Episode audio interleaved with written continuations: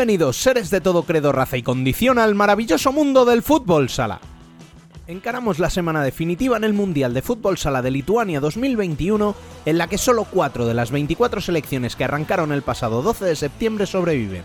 Ellas son Argentina, Brasil, Kazajistán y Portugal. Los sudamericanos por un lado y los europeos por el otro se enfrentarán por los puestos de la final que se disputará el próximo domingo y en la que ya no estará España tras caer otra vez en cuartos, como en el Mundial de Colombia, y otra vez ante Portugal, como en la final del Europeo 2018. Por supuesto, este será el tema central de un capítulo que se vuelve a comprimir en dos debates, Mundial y la segunda jornada de la primera femenina, y donde Biel volverá a poner, tras su ausencia de las dos primeras semanas, el broche final.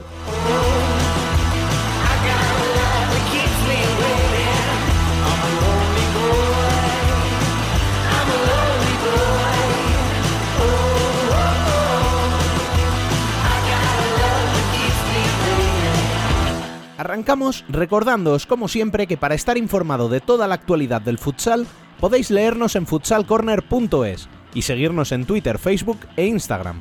También podéis uniros a nuestro grupo de Telegram y seguirnos en nuestro canal de YouTube. Al habla una semana más, Rubén Robles. Sed todos bienvenidos a Futsal Corner, una visión global del fútbol sala.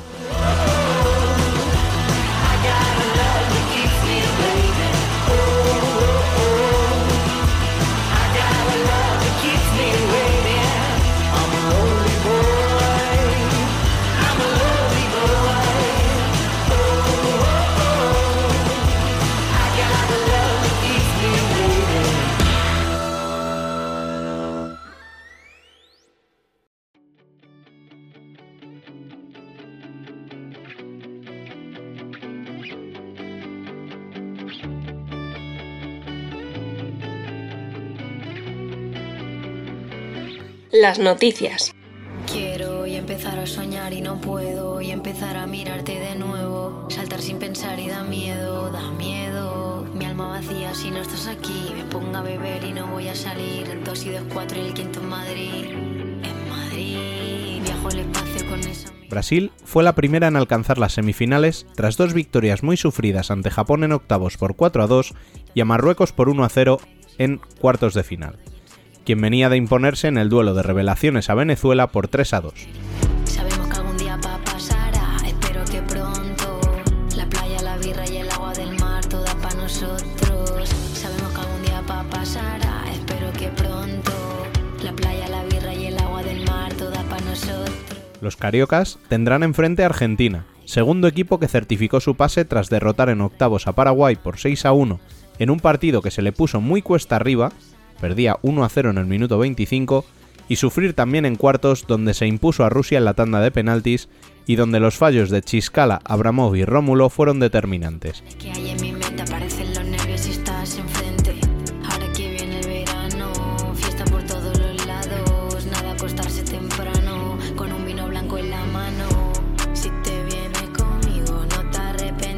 Por el otro lado del cuadro, tenemos a dos equipos que pelearán por la primera final de su historia. Portugal ha sido la primera en conseguirlo tras derrotar en dos prórrogas a otros dos equipos europeos. Si en octavos se dejó remontar un 2-0 ante Serbia hasta el 2-2 para hacer dos goles en el tiempo extra y sellar el pase, en cuartos lo hizo ante España, siendo los lusos los que remontaron un 2-0 desfavorable hasta el empate que pudo romper Adolfo con un tiro al palo en la última jugada del encuentro. En la prórroga, los goles de Raya en propia puerta y Pani Varela clavaron el último clavo en el ataúd español que vuelve a caer en cuartos de final y se queda lejos de la pelea por las medallas por segunda vez consecutiva.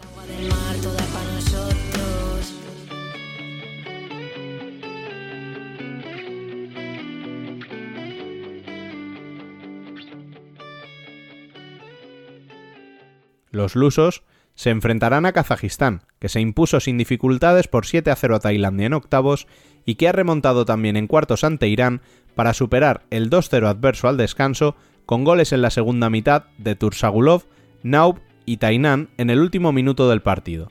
Alcanzan así su primera semifinal, dejando fuera a los campeones asiáticos que no podrán repetir ya el tercer puesto de Colombia y que empaña su actuación pero nos deja un partido memorable, el 9 a 8 con el que se impusieron en octavos a Uzbekistán, Un partido donde las defensas cometieron mil fallos y nos dejaron un resultado histórico.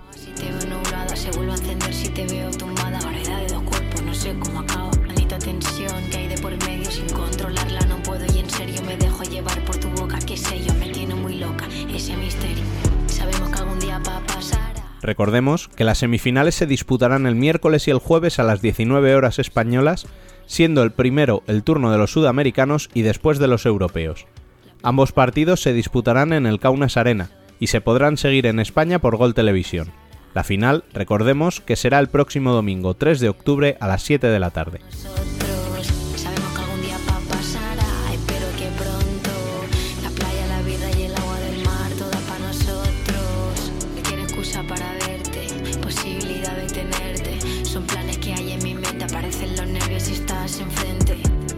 Y en la segunda jornada de la primera femenina, solo tres equipos han cosechado victoria en las dos jornadas disputadas. Futsi, que derrotó 7-1 a Torcal, Móstoles, que se impuso por 4-5 a La Peña, y Sala Zaragoza, que lo hizo por 4-2 ante Juventud Delch. Comandan así una clasificación donde Pollo es cuarta tras empatar con Burela quinta en Aseca por 1-1, seguidas de Leganés, que también tiene 4 puntos gracias a su victoria sobre Roldán por 3-2. Con 3 puntos quedan Peñas Plugues y dos equipos que consiguieron su primera victoria de la temporada. Alcorcón, que sumó su primer triunfo derrotando a Ourense por 1 a 3, y Torreblanca, que derrotó en casa a Marín por 3 a 1. Con dos empates en sus dos primeros partidos encontramos a la Universidad de Alicante, esta vez en casa ante Rayo Majada Honda a dos tantos, quedando con uno precisamente el equipo majariego, Roldán y Torcal. Se quedan aún sin sumar Elche, Marín y Ourense.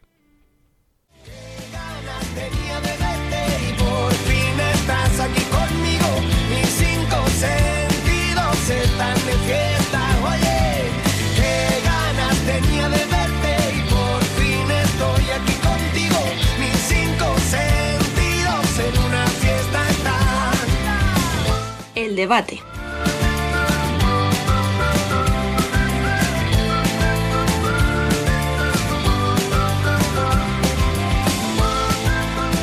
Y tras las noticias, vamos ya con el debate, que viendo las caras que hay por aquí, se prevé calentito. Eh, una semana más para analizar este mundial. eh, hacemos un mix con Worldwide Futsal y ya tenemos por aquí a nuestro grupo de expertos. El primero de ellos, enviado especial desde, desde Lituania. Emen, ¿qué tal? Hola, buenas. Bueno, tú has vivido el último cuarto de final ahora mismo en directo, ¿verdad? Sí, acabo de llegar de, de la arena, del palacio. Eh, ha sido, bueno, eh, otra confirma de que yo no soy para pronósticos, claramente. Que hago bien en no, en no mojarme nunca porque cuando lo hago no, no pi- no doy ni una. Entonces. Bueno, pues a alguno, alguno eliminamos a Portugal en octavos. Bueno, ya lo habéis oído. Está también con nosotros por aquí Dani López, muy buena. Perdón, perdón, perdón, buenas tardes, noches, días, lo que sea cuando me escuchéis. Es que estoy, estoy muy cabreado y muy nervioso, lo siento. A ti no te pregunto que qué tal. Voy a seguir. No, o sigue, sea, sigue saludando. está también con nosotros Bielizque, muy buenas. Muy buenas, ¿cómo va? Y también incorporamos a David Candelas, muy buenas. Si abres el micro, igual te escuchamos. Estaba Ahora rajando sí. yo solo ya. Ya te veía yo nervioso. Bueno, pues como os veo con ganas de rajar, creo que vamos a hablar primero de los otros tres cuartos de final y luego pasamos al de España, porque si no, tengo la sensación de que nos vamos a quedar sin tiempo y no vamos a analizar lo que ha pasado en el resto. Así que vamos a empezar, si queréis, por orden cronológico. El primero de ellos, bueno, hay que analizar octavos también, perdón. Pues, Eh, pues me pilla muy lejos ya. Sí, sí, sí. Eh, a ver, octavos de final. Empezamos por el Marruecos. eh, lo diré, Venezuela. Venezuela. David. Sí, un partido muy bonito y que terminó ganando la selección que está más hecha ahora mismo, como es Marruecos y que luego demostró en sus cuartos de final contra Brasil. Eh, aún así, pues hay que felicitar a Venezuela por su gran desempeño y ahora les vamos a ver en Europa, van a venir muchos jugadores, tanto a Italia como a España. Aquí vamos a tener a Viamonte, por ejemplo, el autor de ese golazo, ese cañón que metió por la escuadra y seguramente será una selección a tener muy en cuenta en próximas Copas América y Mundiales. Así que un partido muy bonito que seguro que disfrutamos todos. Sí, ¿Alguno sí. quiere añadir algo? No, nada, yo le doy la razón. Además, es que lo que dices, o sea, Marruecos me parece que estaba mucho más hecha, lo ha demostrado, y que Venezuela es el ejemplo de que se puede caer en octavos haciendo un buen papel. O sea, mm, no era favorita, a lo mejor. Marruecos tampoco es que tuviera muchísima más experiencia, era su primera, su primer partido de eliminatorias, pero sí que por lo que habían, habían demostrado, me parece que, que era un poquito el favorito y lo demostró. Pero es verdad es que Venezuela hizo un papel muy digno. Solo quiero añadir que esta temporada vamos a ver a otro venezolano en Italia que es eh, Cabarcas, porque va a jugar en Serie 2 este año, así que lo podremos, podremos disfrutar de él también. Bueno, pues si queréis vamos con el octavo de final de la selección que se ha enfrentado contra ellos en cuartos y así lo vamos hilando todo, ¿vale? Que sería el Brasil-Japón. Eh, como todos sabréis, pasó Brasil. Eh, Biel, ¿cómo viste este partido?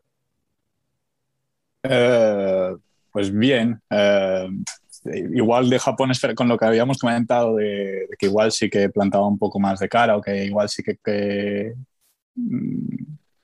que se, le complicaba el partido a Brasil como nos tocó a nosotros en fase de grupos y lo tuvimos un poco lo tuvieron un poco así ya que hasta el final no, no, estuvo tan claro, no, no cerraron el partido, pero al final tenían que cumplir y, y Brasil pues hasta ahora no ha fallado, luego ya llegaremos a hablarlo de cuartos, pero mm, hicieron lo que tenían que hacer. Es, mm, todo lo que no fuera eso sería un fracaso como ya hemos vivido otros hoy.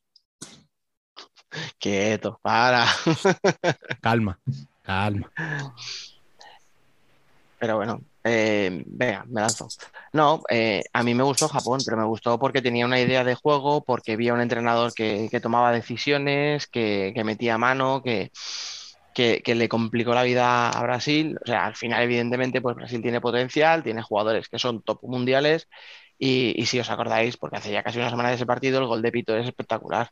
O sea, es un balón de 30 metros que lo controla con el pecho orientado, de un toque sin que bote, se va del portero y, y la, y la mete ya puerta vacía, que es que ella la mete como la metía en el bueno del colegio, o sea, empujándola casi, casi riéndose de joder, qué fácil ha parecido, ¿no? O sea, y es jodido. Pero claro, a eso, de eso tú no puedes hacer nada, o sea, no hay estrategia que valga cuando tienes a gente así.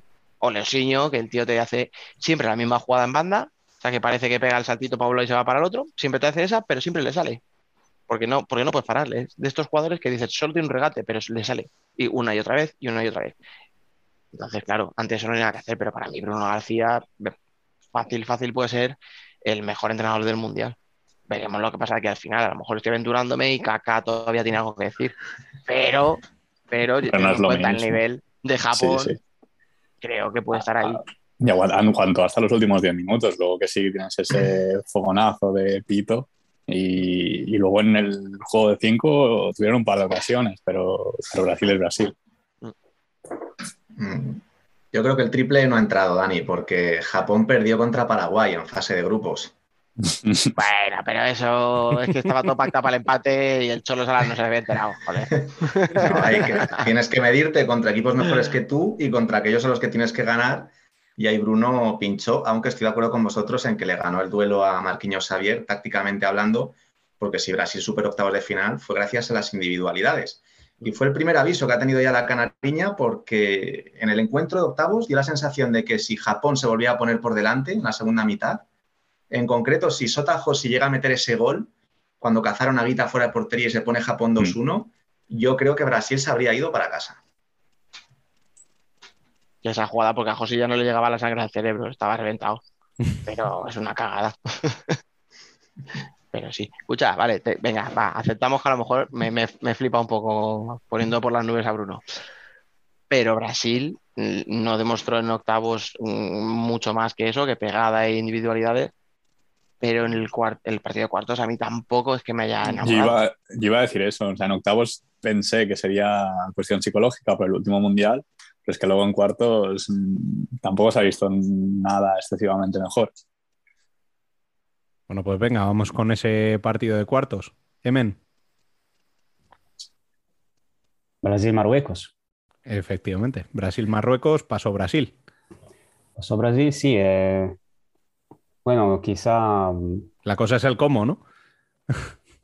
Sí, bueno, a, a mí tampoco me, me sorprende, me sorprende mucho un resultado así. Al final son, son cuartos de final que, que siem- ca- cualquier, eh, cualquier rival te, te vas a encontrar va siempre a ser muy parecido. Y yo, y ya creo que la superioridad de, la superioridad de Brasil, yo, bueno, sigo, sigue siendo favorita, pero yo no, la- no, no, no, no, creo que tiene que ser tan clara como para ganar 5 o 4 a 0 todos los partidos. eh. Al final tiene los, los rivales son, son también buenos y, y no, no me parece un- una gran sorpresa que, que Brasil también tenga sus dificultades. Eh, al final, Marruecos ha sido uno de, las, de los equipos mejores del torneo, creo, bueno, a pesar de caer en cuartos. Y, y ha, teni- ha tenido mucho mérito en todo su mundial y lo ha demostrado también contra Brasil. David. David. Yo tengo que discrepar con Emen porque Marruecos no es un equipo que tenga una estructura defensiva de élite. Aunque Borita hiciera un gran partido contra Ferrao secándole, Marruecos es débil defensivamente hablando, podríamos decir incluso, y tiene una portería aún más floja que la de Portugal, con Quillari. Y se vio en el gol de falta. Ay. Si tú, si tú eres Brasil, tienes la mejor plantilla a nivel ofensivo del panorama mundial, no eres capaz de romper ese entramado defensivo que te plantea Marruecos, es que colectivamente no estás jugando a nada. Yo sé que Marquinhos Xavier no va a aceptar estas críticas porque es un hombre al que le falta humildad. Y yo si fuera él estaría muy preocupado porque en todos los compromisos de dificultad media que ha tenido en este mundial, tanto los dos amistosos contra Serbia, como los octavos contra Japón, como los cuartos contra Marruecos, ha dejado bastante que desear su equipo. Y es de esperar que cuando llegue un compromiso más difícil como es Argentina, lo mismo caen eliminados. Así que menos hablar en Twitter de los aficionados y de los expertos de fútbol sala y más centrarse en su trabajo, que para mí se está quedando corto en esta competición. Es que para mí eso es clave. O sea, si el profesor Xavier nos escucha, nos dedicaron unas líneas cuando, como pasa a la final, porque es lo que ha hecho ahora después de cuartos. O sea, ganas por un 1-0 a Marruecos y, y te dedicas a presumir.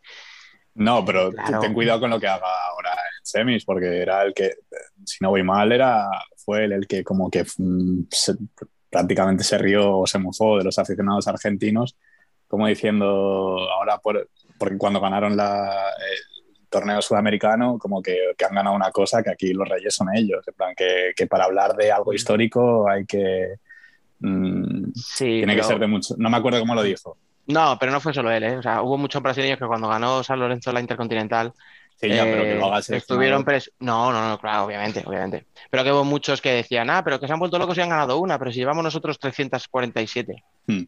Entonces, pero ahora lo ha vuelto a hacer, o sea, ahora ha vuelto a salir en Twitter, como decía David, eh, a presumir. Oye, que sí, que estás en semis, que estás entre los cuatro mejores países del mundo, sí, enhorabuena, pero no lo está por tu gestión.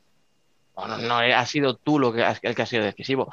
Dicho esto, Marruecos a mí mi- tiene un seleccionador que me encanta, o sea, a mí Hissam de, de, de, o de- de Wig, o como se diga. No voy a entrar en... Eh, me parece muy buen entrenador, pero también hizo alguna cosa rara en el partido. O sea, por ejemplo, tenía Brasil cinco faltas en la primera parte y saca portero jugador. O sea, tienes a gente como el Feni, como Anás, como el Mesrar, que te pueden desequilibrar y buscar el- la sexta falta, y lo que haces es sacar una vez, o sea, saca- salir de cinco, que a Brasil le vino el santo al cielo. O sea, se le vino a ver el, el santo porque dijo, joder, defendió el último minuto, que casi encima mete el 2-0, no pasó nada, pero quiero decir, o sea, que ahí hubo alguna cosilla, alguna decisión un poco rara. Yo solo un apunte para cerrar el tema de Brasil.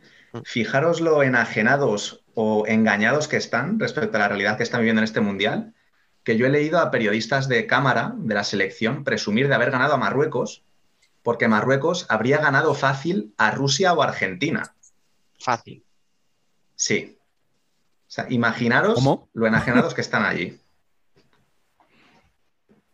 Eh,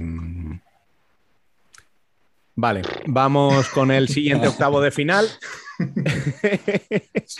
Eh, Rusia-Vietnam, 3 eh, a 2.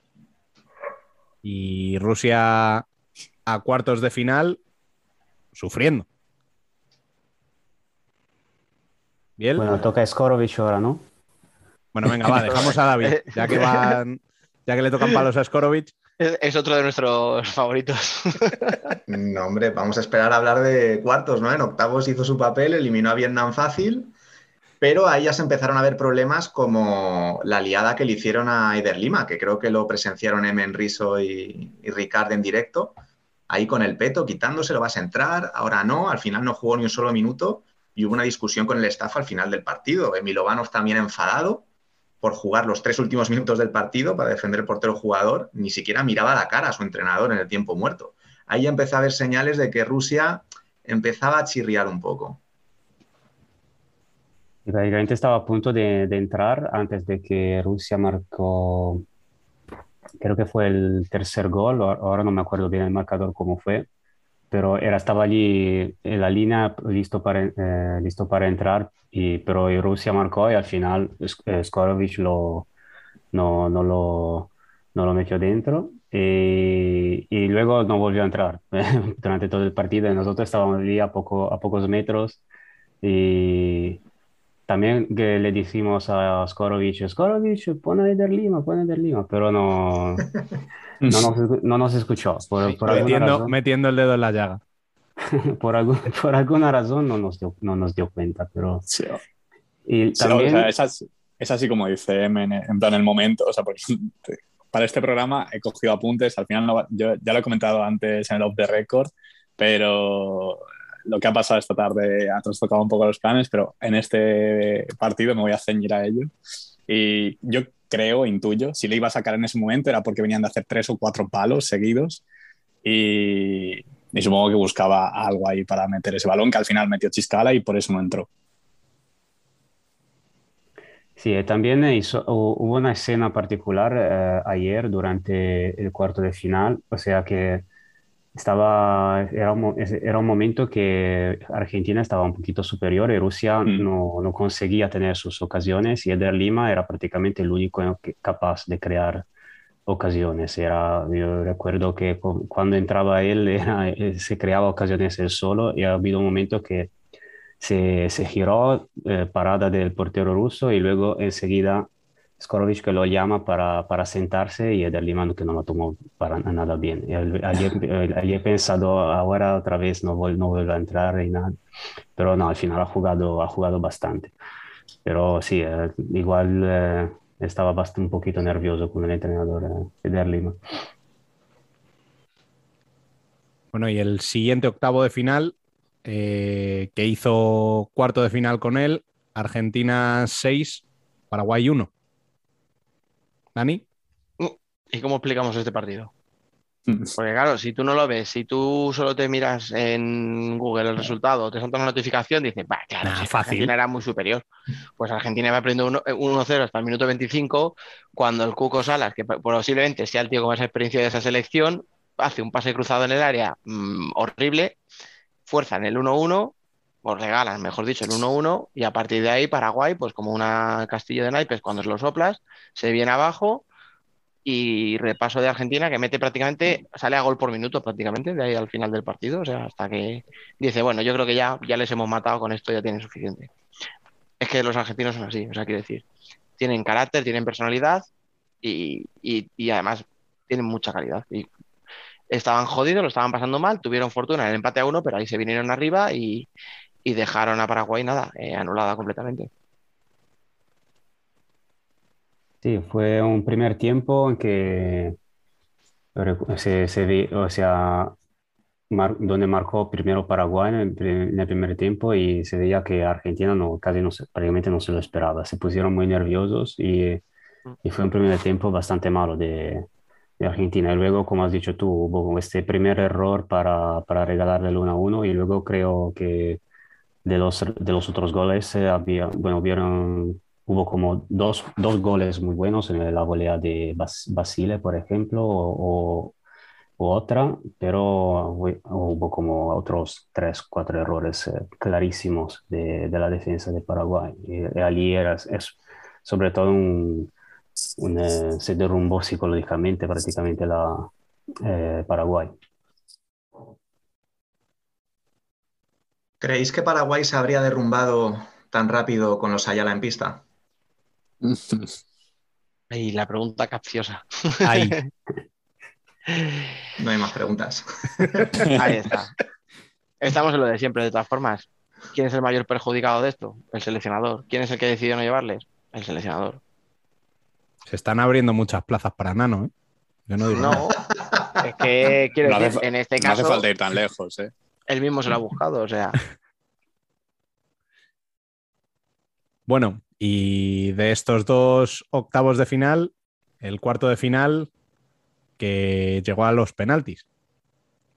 Argentina pasó eh, después del error de Rómulo fue, el que definitivo. falló el último. Venga, David. ¿Cómo? Eh, Venga, ahora dale sí, ahora paso, sí. porfa. Va. A ver, es que tampoco puedo criticar mucho a Skorovic porque era un partido de 50%. Cualquiera de los dos podría haber ganado y llegó a los penaltis. Pero el problema no es el cuartos de final de ayer, el problema son los 10, 12 años que lleva este hombre en el banquillo de Rusia con un gafe encima que no se lo quitan de en medio. Yo creo que es momento de que se den cuenta de que tiene que entrar sangre limpia, unas nuevas ideas, una nueva filosofía, dejarse de brasileños, porque ya Robinho no va a jugar más con la selección y no hay ningún nacionalizado que está a su nivel, y que Soitse de Partido Comunista o Dapletsin de Sinara intente renovar un poquito el equipo, cambiar esa, esa idea y sobre todo esa mentalidad perdedora que tienen para ir a por todas en el próximo europeo, porque por plantilla Rusia estaba en el top 2, top 3 de este mundial. A ver, lo que tú dices.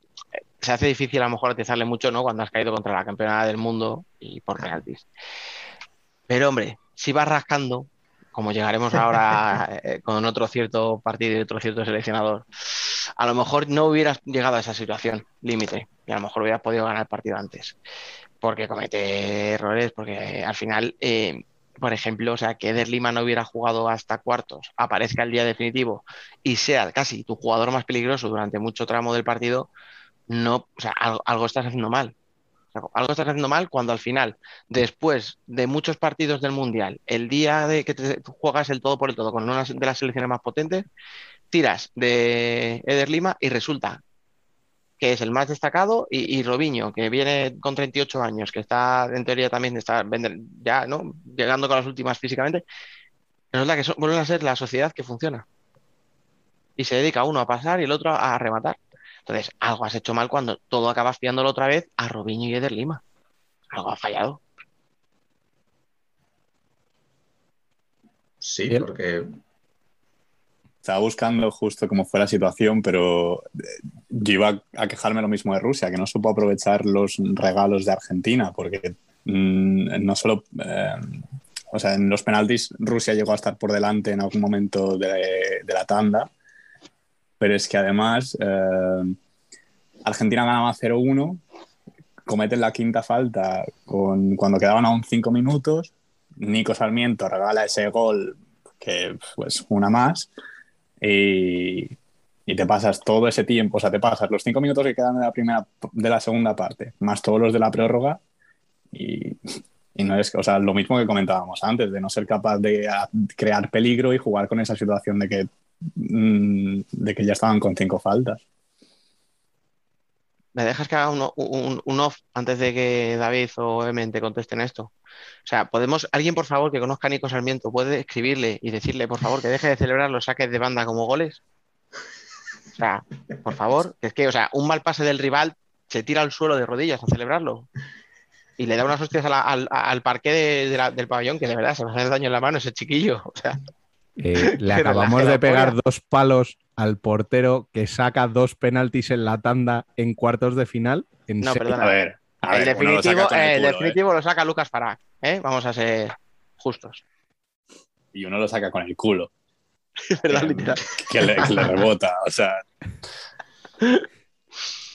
Bueno, venga, Ya, ahora sí. Chor.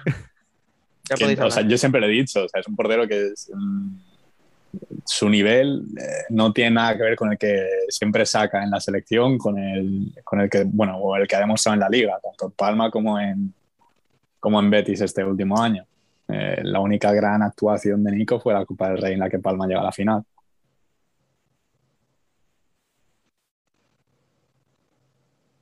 Bueno, y ahora sí, eh, a esas declaraciones de Biel sobre el crear peligro de Rusia, ¿a quién le, quién le contesta? A ver. Emen. Aiuto, scusate. no. Eh, no, sí, um, está, um, ha estado, digamos, la- en la última, en los últimos minutos eh, Argentina estaba, estaba bastante, bastante en dificultad, pero sí, eh, Rusia no, no ha, no ha conseguido aprovecharlo. Pero la, yo he visto un partido muy, he visto un partido muy, muy igualado, muy, muy, muy parejo, como ha dicho, como ha dicho David, es, no, no es un gran... O sea, el, el problema de, de Rusia son más, van más, eh, mm, son más, ¿cómo se dice? Son Eh, anteriores, sí. Sí, llegan, son, son anteriores, no son eh, del partido de ayer porque era como, era como una, una final anticipada y era, era, o sea, era en, la posibilidad de caer, caer eliminada. Eso sí, la, es, es verdad que en, ha estado en, en los últimos minutos de la, sobre todo de la prórroga que parecían, Argentina parecía mm, más, eh, con, con menos energías también, parecía eh, desde, desde la grada y eso no lo, no lo supo aprovechar. que- al contrario de Argentina, por ejemplo, que lo ha demostrado, que lo demost- que nos demostró en octavo, que sabe, que sabe, sabe aprovechar de, las, de los momentos de dificultad de, de sus rivales. David, ¿algo que decir sobre la intensidad en este partido? Llamémoslo intensidad. Eh, bueno, podemos resumirlo en que en seis minutos habían jugado ya los 12 jugadores de campo de Argentina, que algún entrenador eh, mítico de la Liga Nacional de Fútbol Sala me mandó un WhatsApp y me dijo, esto es una aberración. y no fue mi padre, ¿eh? que quede claro. No, solo quería comentar, eh, para acabar con Rusia, que yo creo que esta vez a Skorovic sí que le va a salir cara la eliminación, porque le están esperando en su país. Allí ha dolido mucho que solo ha llevado a Abramov del Bitsinara, que ha sido campeón de la liga y que juega todo con rusos. Entonces, explícale tú a un aficionado que el campeón nacional, que no tiene ni un solo brasileño en sus filas, todos son seleccionables por tu equipo, solo da uno. y encima lo juntas con otros jugadores que no le potencian y que le han hecho hacer un mundial horrible como se vio al fallar el penalti, que Abramov no ha hecho un buen torneo. Así que posiblemente, que Dani y yo lo estamos deseando, haya sido el último torneo internacional de Rusia con Skorovic como seleccionador. Lo deseo, pero a la vez lo temo. Porque ¿qué va a ser de nosotros después? O sea, ¿De quién vais Vale, a rajar ahora en los internacionales? no, cogen otro. Gana, gana el europeo ahora en enero. Bien, vale, pero, pero me va a faltar algo. No, de verdad, yo es que yo al final lo que le critico es eso, o sea, es las convocatorias que hace, no voy a dar nombres porque en eso, por ejemplo, tú sigues muchísimo más que yo la Superliga y, y sabes realmente quién lo merecería y quién no, pero sí que veo cosas muy raras, lo que os decía, ¿no? De, de Eder y Robinho, o sea, que no habían jugado juntos, Antoskin, yo no tengo el número de minutos, pero la sensación que me deja es que juega muchísimo más en cuartos que durante el resto del torneo. Y no es una crítica a Antoskin porque juega bien, es el que mete el gol del empate de aquella manera, pero lo mete.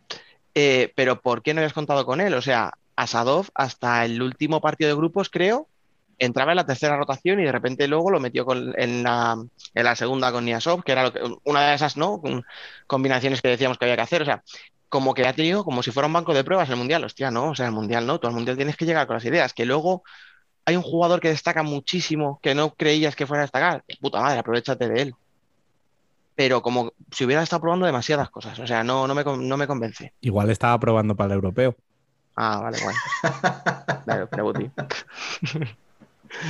Y luego ya el quinteto titular lo sacan los amistosos, ¿no? Ya para, para rematar. Entonces no pasa nada si te ha eliminado Argentina, porque como te dan en europeo no te los vas a encontrar. Claro. Claro, por ese lado del cuadro, mejor europeo, ¿no? Con lo cual. Rusia es la campeona moral del torneo. y punto. No, yo ya de Askorovic no voy a decir mucho más porque tampoco merece la pena. Que tanta lleve como descanso deja. Pero escucha, Argentina, eh, a mí también te digo que no me gustó nada, ¿eh? O sea, mm, saques de Sarmiento de 30 metros el 90% de las veces, eh, mucho juego brusco, mucha pérdida de tiempo, o sea, vale, sí, la definición de canchero está muy bien, pero tienes que hacer algo más. O sea, a esta Brasil mm, tú no te la eliminas a base de patadas y balón largo. En la primera parte contra Rusia yo creo que hubo más patadas al rival que al balón. Quiero decir, o- y que remates a puerta, a lo mejor. Si no, que Ahí. remate esa puerta seguro. Y el gol de, de Cucho es eh, candidato al Oscar. Porque no lo, lo hace muy bien, pero no, no le hace nada. Bueno, En fin, eh, tenemos aprendices de eso. Vamos a dejarlo ahí y luego lo comentamos. Venga. Eh, Muchos cebitos estamos soltando, ¿eh? eh, vamos al otro lado del cuadro. El primer octavo de final, eh, Kazajstán-Tailandia. Aquí sí no, no hay mucha historia, ¿no? Estaba ¿Podemos viendo- pasar siguiente estaba o- viendo el octavo bueno, no, no, está- no lo he visto este. Bueno, y como dice No. Emen, Escucha, si queréis, por resumirlo, es que, que la gente, si no se acuerda, que mire cómo quedó el partido. Ya está. sí, sí, no, 7-0. O sea, no hay más. No hay mucho más que analizar de ahí. O sea, Tailandia salía de 5 y era gol de Kazajistán. Volvía a salir de 5 otra vez gol de Kazajistán. Metió, me parece, del cuarto al séptimo, pues metió tres goles así. Era un drama. Sin más. Y Kazajstán, que se, cruz- se ha cruzado en, en cuartos contra el ganador del octavo de final bueno, como dice Emen, ese Uzbekistán-Irán, que acabó 8 a 9. Con posible, con posible penalti al- en el último segundo del 9 a 9. ¿eh? Pero, pero Emen, ¿jugaron con porteros o, o no dejaron? Sí. No, resulta que los porteros estaban, pero no sé, no sé qué, no sé qué, no sé qué pasó. Ha sido bastante, bastante una locura. Eh, el el primer, eh, primer tiempo que creo que ya estaban como 4 a 3 y entonces yo pensaba en eh, cuando se decía con, con los octavos de final empiezan los partidos un poquito más cerrados, empieza un poco la, la falta de, o ese, ese miedo que también eh, recu- recuerdo que tenía Nano sobre la, la falta de goles. Yo, yo creo que eh, se ha quedado muy contento con partidos como este, porque 17 goles, claramente si, si hay 17, 17 goles en un octavo de final, mm, algo, mm, algo no ha, no ha funcionado bien, pero digamos que en la grada no nos quejamos de esto. ¿eh? Ha sido, ha sido un espectáculo. Sobre todo hay que mencionar eh, Olag Dobat, que yo no lo conocía y a- ahora es mi nuevo ídolo. Me he convertido, me he convertido en el Olag Dobadismo. Des- después Ya de está, este ya está buscando otra camiseta, ¿eh? ¿Mm? Os dais cuenta, ¿no? Escucha, hay, a- al único tío que, que- que- que sepamos que ha estado en las tres ciudades del mundial se, le, se, se merece todo. No, no hay manera. Yo, yo, yo he preguntado, pre- hemos preguntado por todos los lados, "Oye, se, se- comprar, ¿eh? No, no, no regalar. Yo, ¿podemos, podemos comprar camiseta? Y yo, no, no, no, no se puede. Pues, son como reliquias de... Pues si no la puedes comprar, róbala. Bueno, depende de qué seleccionador, igual le puedes comprar la pizarra, porque total no la utiliza en los tiempos muertos. Eso Creo que sí te es estás yendo de octavo de final. Llámame loco. pero- Escucha, cuando descubran que existe el iPad lo van a flipar. Luego, es que no me quiero adelantar, pero te iba a preguntar, David. O sea, si, ¿cómo puede ser que entrenadores de este, el tío, no conozcan un PowerPoint? O sea, ¿qué tipo de contrariedad es esa? Sí lo conocen, lo que pasa es que usan el mismo PowerPoint desde hace 12 años y vas a sus charlas. Vale, o sea, no se han dado cuenta de que se puede editar, ¿no? Entonces, Eh, claro. vale, vale, vale. Ay, Bueno, va, Que no, que no, que no nos vamos todavía para allá. No, a mí el partido del 8-9, eh, yo he oído hoy comentarios de, bueno, es que esto sí que es un partidazo y no eso de 17 goles. ¿Y qué queréis que os diga? O sea, nos podemos ir un poquito a cagar. O sea, si nos vamos a quejar porque no hay gol, por lo menos nos quejamos porque hay gol. A mí me pareció un partidazo. Las defensas, horribles. O sea, Irán y sobre todo Uzbekistán no hacía más que regalar pases en, primera línea de defensa. Pero yo me la pasé de lujo. O sea, cuento así un detalle muy rápido. Yo me acuerdo que alguien, no vamos a dar nombres, tampoco hace falta, me escribió un WhatsApp y me dijo, joder, Dani, tío, no lo puedo ver, cuéntame. Bueno, pues yo le iba mandando audios en los tiempos muertos de lo que había pasado. Claro, tenía que resumirle en un minuto lo que había pasado, en los 10 minutos a los anteriores. Y me dijo, me estás poniendo nervioso. O sea, no hables tan rápido, no me cuentes tantas cosas, por favor. Digo, es que, es que esto es frenético. O sea, ese, o sea, a mí eso es lo que me generó ese partido. O sea, me generó una, una ansiedad, pero me lo pasé genial. O sea, me pareció un partido buenísimo. Y como hablábamos nosotros, me acuerdo, en el- por ahí, digamos, es que te- aunque el, pi- el- el penalti final no fue, tenía que haberlo pitado. O sea, nos merecíamos un 9-9 y una prórroga. No, al final, Uzbekistán, ahora ya fuera bromas, creo que hizo un papelazo eh, enorme. Que es verdad que meter ocho goles y quedarte fuera del mundial, dices, hostia, pero, pero has metido ocho goles, tío, y a una selección como Irán. Con Yo iba a la, revele- la revelación del mundial. Sí, o sea, Irán se le presupone que tiene que hacer eso, que tiene que estar, eh, sí, que tenía que estar en cuartos, eh, viendo el cuadro. Y a Uzbekistán, no sé si nos, si nos hubieran preguntado, pues, antes del Mundial, pero me refiero antes de la preparación, no sé si hubiéramos dicho que hubiera este- hecho este papel, yo lo dudo. Y aplaudir a la dirección deportiva de, de la Federación de Uzbekistán por haber elegido a estos rivales que ha tenido en la preparación, que supongo que ha sido que ver cómo te has enfrentado a ellos y ganar esa confianza para tener ese descaro, para llegar a cuartos del Mundial y cascarte ese partido contra Irán. Hay que agradecer a, a Uzbekistán esa propuesta de, de juego alegre que nos ha regalado en este mundial, porque Uzbekistán siempre ha sido una selección rancia. Incluso cuando ha habido allí entrenadores españoles de la misma escuela de Fede, que es la escuela de Venancio. Y este cambio, este salto cualitativo que han dado ha sido espectacular y yo pienso que en los próximos años puede ser campeón de Asia porque la generación de, Irán- de oro de Irán se está marchitando porque todos tienen 34 35 años. ¿Podemos dejar un silencio valorativo? Gracias. Ya que la gente recapacite de esto que acaba de A, a decir, mandar. porque creo que es importante. Y vamos con otro cuarto de final que ha sido también bastante interesante, ¿no? Ese Irán-Kazajstán. Venga, va, me arranco. Venga, dale. Eh, aunque que conste que me ha costado entrar en el partido, ¿eh? O sea, por, por motivos evidentes. No sé por qué lo dices.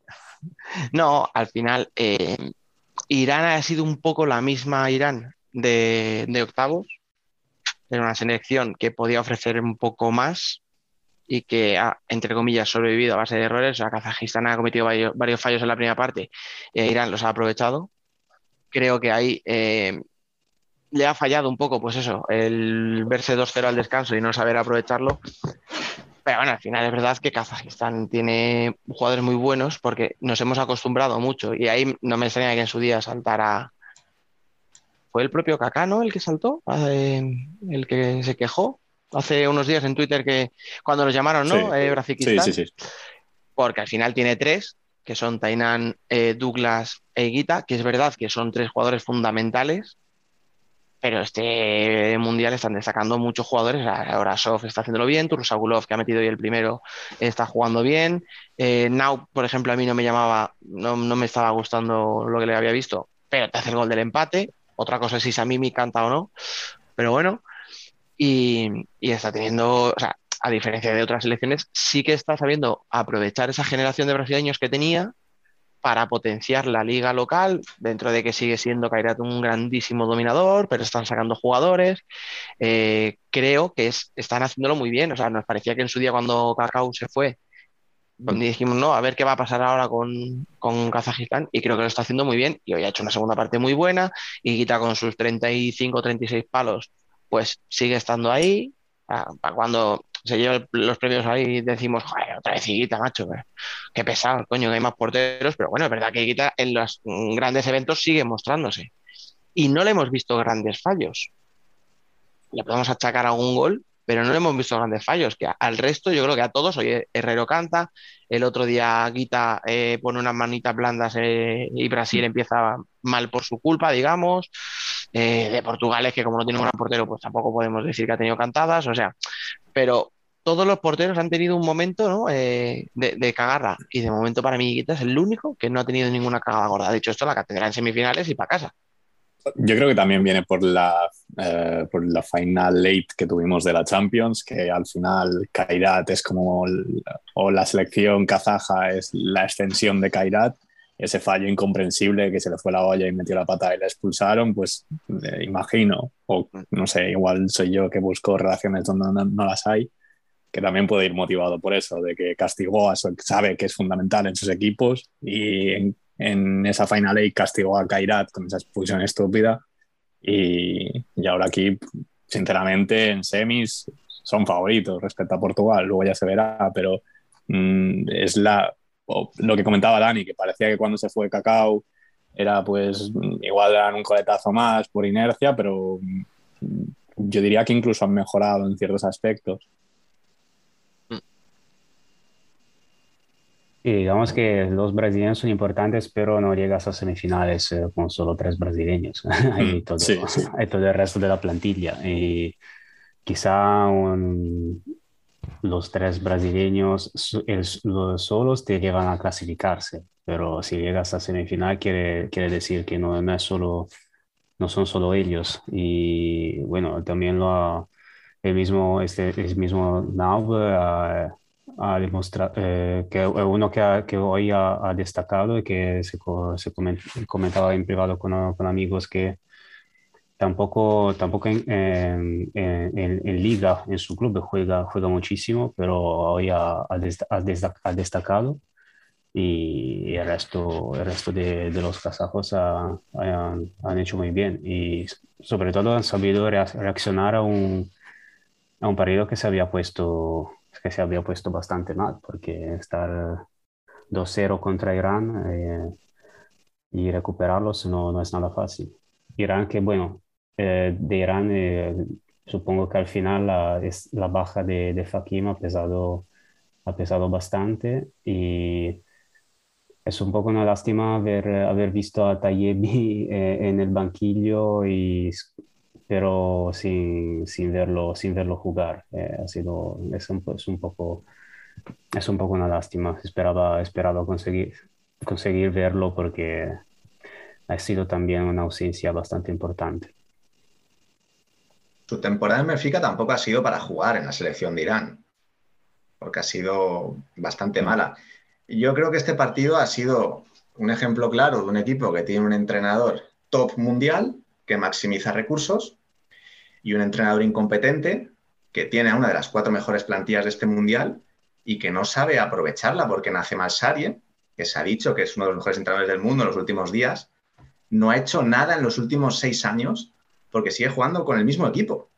Y si hoy ha jugado Latgobat tantos minutos y sin Correa, es porque precisamente estaban lesionados Hakim y Tayevi, de lo contrario no habría jugado. Otro ejemplo que tenemos de, de su falta de oportunidades a los jóvenes Rafi Epur, que es un jugador muy bueno tácticamente, hoy podría haber sido muy útil y le ha jugado, le ha sacado únicamente en la segunda parte, ¿no? Entonces, ese contraste de entrenadores se ha notado muchísimo, porque es lo que hablamos siempre. El coche te puede ganar partidos, pero el pilotaje, como la Fórmula 1, también cuenta. Y Kaka es muchísimo mejor piloto y director que Nace Malsarie, que yo estoy seguro que esta caída en cuartos le va a suponer el cargo en Irán vamos, al 120% de seguridad, porque es otra oportunidad que han desaprovechado para ser campeones del mundo. Pues digamos así, se nos van todos los buenos, ¿eh? Como nos quiten a Skorobi, nos quitan también. Este, bueno, como todavía no me aprendí a pronunciar su nombre, pues ni tan mal. otro banquillo Panam. No, pero yo estoy de acuerdo. O sea, eh, yo a Rafael Pur no lo había visto hasta el Mundial y los ratitos que le he visto me ha encantado me quedo con las ganas de verle. Y si ahora David dice eso, pues es que entonces, efectivamente, lo que apuntaba, pero dices entonces, ¿por qué? Si, lo, que, lo poquito que se le ha visto apuntaba tan bien, ¿qué le pasa al entrenador? O sea, ¿por qué confía tanto en los Smilespur, en, ¿sabes? O sea, que no lo ha hecho mal, o en Tabacor y tal. Es que eran jugadores que se les veía lentos, que, que no, no estaban a lo mejor para estar tantos minutos en pista, pero él confía en su base, prefiere llevar sus 30 y muchos añeros antes que dar otras oportunidades. Pero bueno, eh, de verdad que tampoco tenía muchas bajas, tenía dos. Bueno, pues es que había selecciones que también han sufrido bajas. No, no, no mal haría si se escudan eso, o si él cuando llega a Irán dice, no, es que me faltaban los dos buenos. Bueno, no sé, no sé si lo utilizará de excusa, no sé si se la aceptarán, pero vamos, eh, yo estoy de acuerdo en que Irán ha decepcionado un poco. A lo mejor, bueno, yo creo que a Kazajistán por lo menos le daba. Y una vez que te da para ganar a Kazajistán, a esta Portugal, en semifinales te la tienes que cargar. Es lo que tú dices, sobre todo es la oportunidad que han perdido. Venga, vamos a por Portugal. Va. Octavo de final contra Serbia. 4 a 3. Venga, ¿quién se arranca? Venga, hablar de ese 9, que me gusta, anda. del de Serbia, del de Serbia, digo. Y en este caso también estaba viendo el otro. no, no, no he visto el Portugal-Serbia. Eh, Joder, se lo estoy poniendo a David ahí a huevo, joder, que se ha tirado todo, el- todo el mundial avisándonos de lo bueno que era Lazarevich y, y- y se hizo un partido de, de octavos brutal. No Aprovecha, coge una, ¿eh? No, no coge un guante. tío. aprovecha, aprovecha, joder, aprovecha. Bueno, yo a ya lo sabía. Pero, ¿qué queréis que os diga yo? Cuando ha habido 8 o 10 equipos en el NFS, al que el representante Lazarevich ha ido a ofrecérselo por un salario razonable y todos han dicho que no. Pues que luego llega el Mundial, ves que es un jugadorazo y se te queda cara de tonto, porque no vas a poder disfrutar de uno de los mejores jugadores del mundo por esas paranoias de no, es que como es serbio, no defiende, tácticamente es flojito. Pues lo hemos visto, un jugadorazo y por cierto, ese Portugal-Serbia mm, va a estar en el top 3 de los mejores partidos del torneo porque fue espectacular, encima con polémicas, esa mano de Joao Matos, la expulsión de Aksentijevic, que es uno de los, vamos, de los gestos más graciosos del Mundial, quitándole la María al árbitro, fue un auténtico partidazo y podría haber ganado cualquiera. O sea, a, Ser- a Serbia habría que dejarle que jugara, aunque sea como, como con una wildcard. O sea, sí, sí, sí. No se pueden perder así, joder, tan pronto. No, verdad que el partido fue muy bueno. El partido fue. Además, fue un partido bueno. O sea, ¿vale? Igual que decíamos que el 8-9, pues al final es un resultado muy espectacular por los errores. Muy divertido para nosotros, pero provocado por errores. Aquí fue más por los aciertos. O sea, al final es verdad que tiene una parte cada equipo. A mí me gustó bastante Serbia. Yo sabía que le iba a apretar a, a Portugal. Creí que podía ganarla, pero bueno, al final, pues mira, otra vez, por, mira, sin saberlo, Portugal al final lleva dos partidos haciendo lo mismo. O sea, sufriendo, sufriendo. En una ha remontado él, en la otra le habían remontado, pero en ambos partidos al final ha matado la prórroga. O sea que habrá que tener cuidado porque a lo mejor eso también pensábamos que no, pero, pero ahí George Brass tiene, ti- tiene un plan y no lo sabíamos. Que se lo digan a Grecia en 2002 en la Eurocopa de Fútbol. Uf, no me compares plantillas, eh, que me duele. No, hombre, es que te lo digo porque es verdad que yo, por ejemplo, he hecho en falta muchos más minutos de Siki. O sea, mi me parece que es un bestia y le veo con cuentagotas. Yo, por ejemplo, hoy criticaba que no hubiera jugado Tomás Paso y, sale y lo primero que hace es provocar, o sea, meter una castaña sin sentido que provoca el 2-0 de Adri. Pero claro, tampoco es justo criticar a un chaval joven si no le de- hace debutar hasta el minuto 25 de partido. O sea, es un poco lo que a mí me, me- me choca. Lo leía hoy, no sé quién era, me estoy yendo al partido de cuartos, lo siento. Que, que habían remontado con, con Tomás, con Ziki, con, con Alfonso. Sí, yo Tiago lo ha puesto. Ah, Pues, pues mira, pues para Joao va dedicado. O sea, quiere decir que los propios portugueses se han dado cuenta, ¿no? De con qué jugadores han remontado el partido.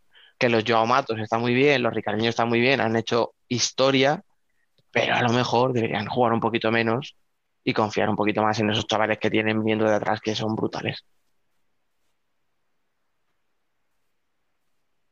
Bueno, y os veo las caras, eh, veo que tenéis ganas de hablar de España y, y no voy a ser yo el que os las quite. ¿eh? O sea, ahí tenéis los micros.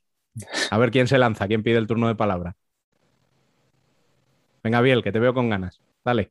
Eh, empiezo por el de octavos, que se volvió a ver un poco la imagen esa que hablamos de, de fase de grupos, que sí, muy bien, metes cuatro goles al principio, eh, que era como la, la sorpresa o para los que teníamos un poco de miedo después de ese cruce y las, la complicación que te podía dar República Checa. Eh, pero luego en nada, eh, luego en la segunda parte te meten dos goles. Y, obviamente República Checa y claro, sufres cuando ves que te meten esos dos goles con tanta facilidad. Y yo creo que también es un poco lo que ha pasado hoy. Obviamente no te enfrentabas a República Checa y no habías metido los cuatro goles, porque tampoco te estás enfrentando a República Checa. Y, y cuando no aprovechas las que tienes y encima regalas jugadas, pues pasa lo que pasa.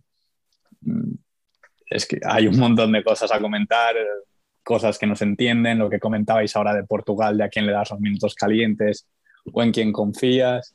Eh, Sergio González, no sé si nos hemos perdido algo, pero eh, no ha disputado minutos. Eh, creo que incluso en Repu- contra República Checa tampoco jugó. No, no, eh, fue el descarte. Ha sido en Luego octavos y en cuartos. O sea, lo- cuando se exige experiencia, sí que sacas a esos jugadores jóvenes. eh, no sé. Eh, no sé, de verdad. ¿Queréis darle vosotros? Porque yo lo mismo me lío.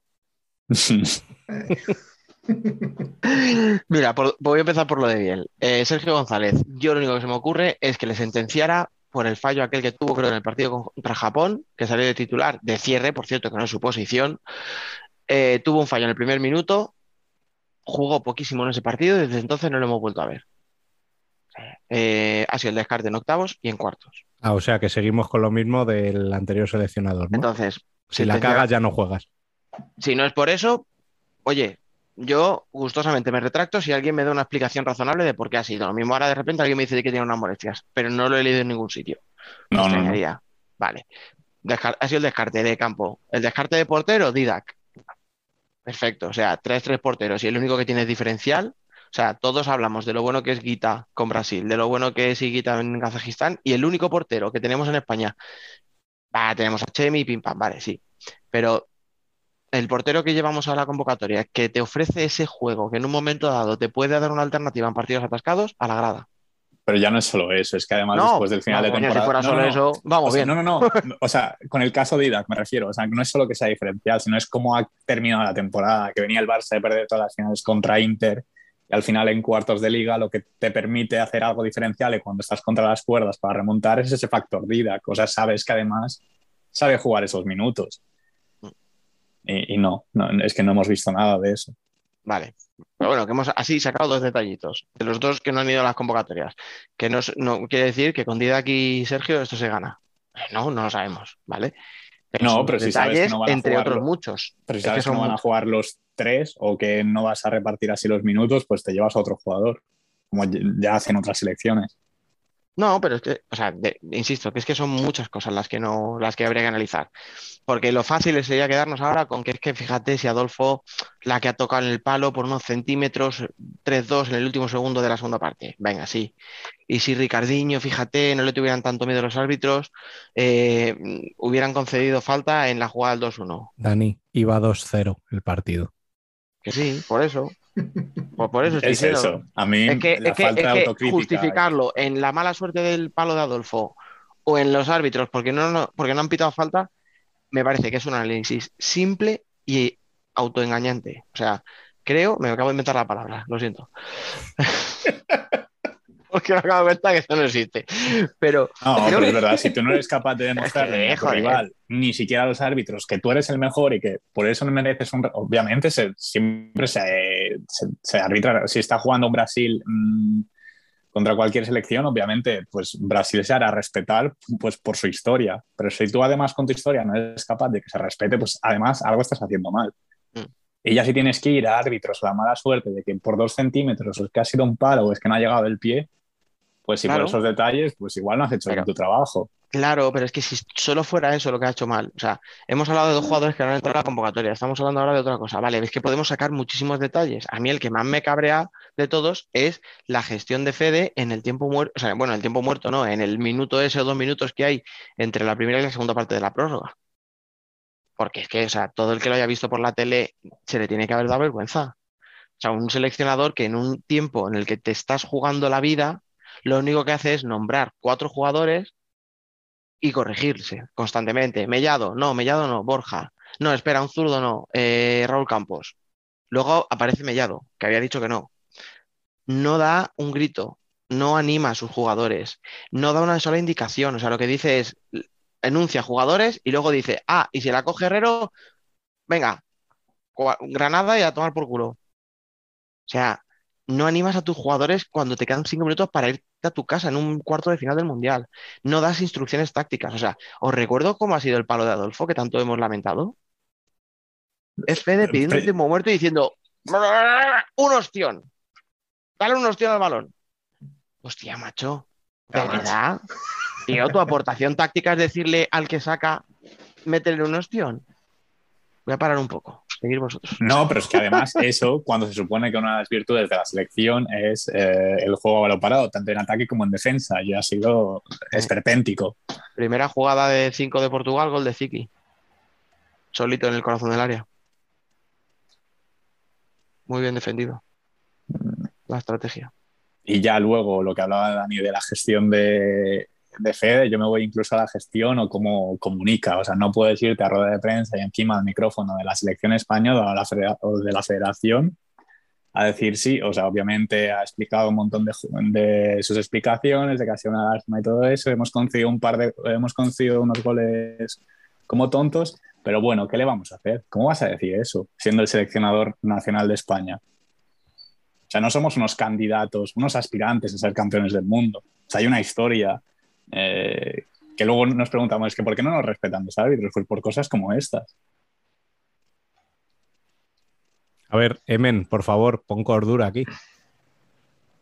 No, no, no, yo lo dejo para vosotros. Es, vos- es vuestro momento. ¿no? Necesitamos a alguien que no tenga la sangre caliente ahora. Claro, esa es la historia. Y, y por lo que estoy viendo, Candelas no es ese hombre.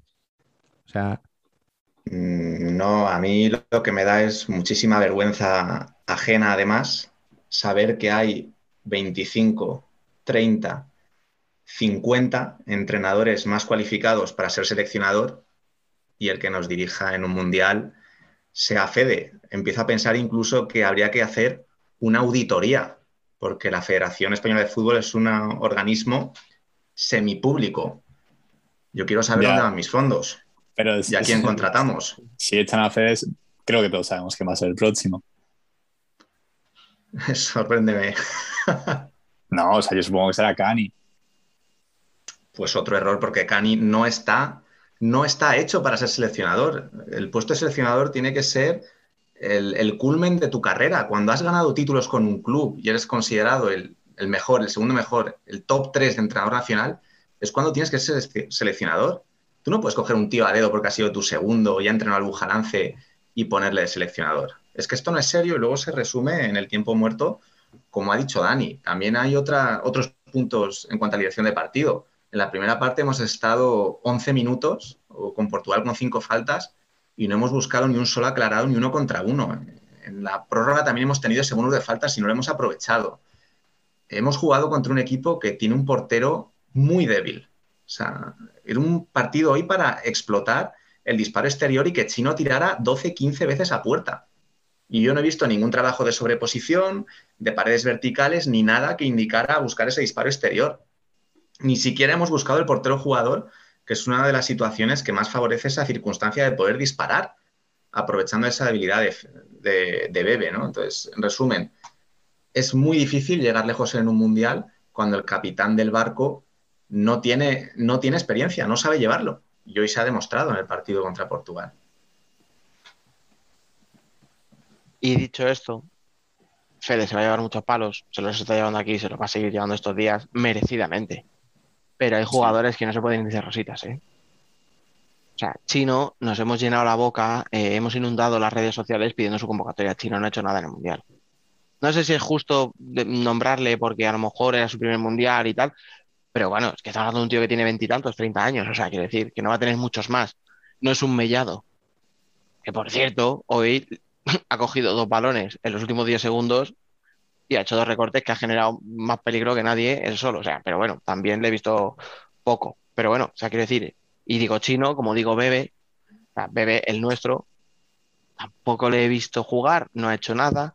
Eh, Borja venía de ser de los más, bueno, aquí sí le voy a dar un poco a Fede también, porque Borja venía de ser de los mejores junto a Adolfo, ¿no? Los que parecía que llevaban una marcha más y hoy en toda la segunda parte no le vemos. Eh, pero bueno, lo que os digo, o sea, para mí Tolra sigue sin convencerme y no le veo que aporte nada. O sea, a mí cuando le llaman el nuevo Quique Bonedo, juro que, es que me, me, sube 5 grados la temperatura corporal, o sea. Porque tiene el pelo moreno y sí, juega de cierre. Claro, sí, ya, ya, ha pasado por el pozo, ¿no? O sea, vale, pero de verdad, o sea, seamos serios. No comparemos a uno de los mejores cierres de la historia de España con, con Torra, por favor. Pero claro, o sea, ya os he dicho tres que no han estado al nivel. Pero no es, que es, para mí. es, fácil, o sea, terminas antes diciendo quién sí ha estado al nivel o a quién sí que se le puede medio perdonar. Y son dos o tres. Es que has desperdiciado a uno de los mejores Adolfos que yo he visto, o sea, por ejemplo. O sea, porque siempre es muy bueno, pero es que además le he visto con ambición. O sea, yo he visto a un Adolfo que iba a todo, con todo. Y, yo creo que le hemos desperdiciado. Raúl Campos pues bueno, sí, mete, sigue metiendo algún gol de vez en cuando, pero yo creo que de verdad que no, no, le veo, o sea, no, no le veo incidencia en el juego, o sea, le veo que chuta, que mete un gol porque tiene buen disparo, pero no le veo incidencia en el juego de España. Y se juega muchos minutos y se los juega a veces hasta de pivot. Bueno, pues no sé, ya os digo. Pero aquí hay muchos responsables, chicos, porque el nivel de una selección te lo da el nivel de tu liga y el nivel de los entrenadores que dirigen a los jugadores que tú convocas porque el nivel te lo da el día a día, donde tú entrenas, donde tú juegas. El nivel no te lo da Fede cuando se reúne contigo una vez cada tres meses. Y ahí también tenemos que mirar a nuestra liga, que ya no es la mejor del mundo, para mí se ha demostrado en este mundial, y también a nuestros entrenadores, porque no puede ser que no haya jugadores jóvenes que destaquen, como por ejemplo los de hoy de Portugal que nos han remontado. Sí. ¿Dónde están las nuevas generaciones? ¿Dónde están los jugadores españoles importantes que había antes? ¿Dónde está Javi Rodríguez? ¿Dónde está Quique? ¿Dónde está Daniel, Pablo Roberto? ¿Dónde están? ¿Cómo puede ser que Adri con 34 años, que en los 15 años anteriores no había ido prácticamente nunca a la selección, ahora sea el mejor jugador? Su primer mundial. ¿Qué está pasando aquí? Es que no es serio. Por eso digo que, hay muchas cosas que analizar y lo que tú dices. O sea, es verdad, en este caso, por eso decía que no le vamos a utilizar solo a Fede. O sea, es verdad que a los jugadores no les puedes criticar por lo que les dice Fede. Es verdad que tampoco a lo mejor reciben las, las indicaciones correctas. Pero es lo que os digo, o sea, había jugadores que les hemos estado pidiendo que fueran, que fueran, que fueran, han ido y no han hecho nada. Entonces, a lo mejor también ahí eh, o el jugador no era tan válido o no es lo mismo jugar en un, no quiero decir X equipo, que hacerlo en todo, con toda una selección, con todo el escaparate de un mundial. Si es que hay escaparate, porque no sé, Emen, ¿cómo estaba hoy el pabellón? Hoy con, con eh, Irán-Kazajistán, dices. Eh, sí, eh, no sé cuál has visto tú en. No, tú has visto el de. Ah, sí, tú has visto el de Irán-Kazajistán. Ah, sí, sí, no. Bueno, había mucha menos gente que ayer. Digamos, y ayer. Eh, y, supongo que la mayoría, a la mayoría también de los que estaban en Kaunas eh, se, ha, se, ha, se, ha, ido a Vilnius para, para ver eh, el España-Portugal, porque hoy había, había bastante poca gente. Yo recuerdo, recuerdo ayer para el Argentina-Rusia, conseguí sentarme, eh, digamos, de, en el lado detrás de los banquillos, pero con, había muy pocos asientos libres y hoy ha sido mucho más fácil, así que mm, había mucha menos gente. Claro, es que yo decía lo de la presión, pero no sé hasta qué punto también esa presión se siente si el pabellón está vacío. Sí, bueno, sí. Eh, hoy presión seguramente los que han jugado hoy no, no lo han sentido. Ayer quizá había un poquito más ambiente y no me, no, no me he enterado mucho de, de, de, de, cuánta gente había allí en Viños, si se escuchaba, se escuchaba las dos aficiones, pero no creo que es una situación un poquito o sea que no es una, una situación de, no sé, de pabellón lleno con, eh, que te pueda dar la, la misma presión. Pues claramente el contexto es un mundial, pero a nivel de, a nivel de ambiente quizá no, no es lo mismo. Bueno, pues si queréis para terminar este debate con un poquito mejor de sabor de boca de lo que llevamos hasta ahora, vamos a lanzarnos con las predicciones para las semifinales y la final. A ver. Escucha, escucha, escucha, reparte méritos. ¿Quién, quién fue el que acertó las ocho, los ocho clasificados de octavos a cuartos? Voy a decir que de la cara. ¿El qué? Que no. No, que fue, que fue Emen, coño. No fui Ah, yo. sí, cierto, cierto. Ah, lo- los ¿Eh? octavos. Ah, no, eh, los octavos dices. Los Ah, ocho sí, sí, octavos. sí. Pero la semis Rubén, ¿no? No, No, no, no. Yo me he quedado a, a las puertas. ¿Cuál, cuál fallaste? Perdona, que no me acuerdo. A Irán. Sí, pero yo, yo el, el otro día hicimos octavos y luego eh, seguimos haciendo también eh, previsión de, De cuartos, sí. de semifinales eh, y allí no he dado ni una, creo. Nah, por eso no lo he dicho. Si te cuento mis semifinales, Bueno, pues vamos con ello. Eh, en esa primera semifinal, Brasil-Argentina, ¿a quién esperáis en, en la final, David?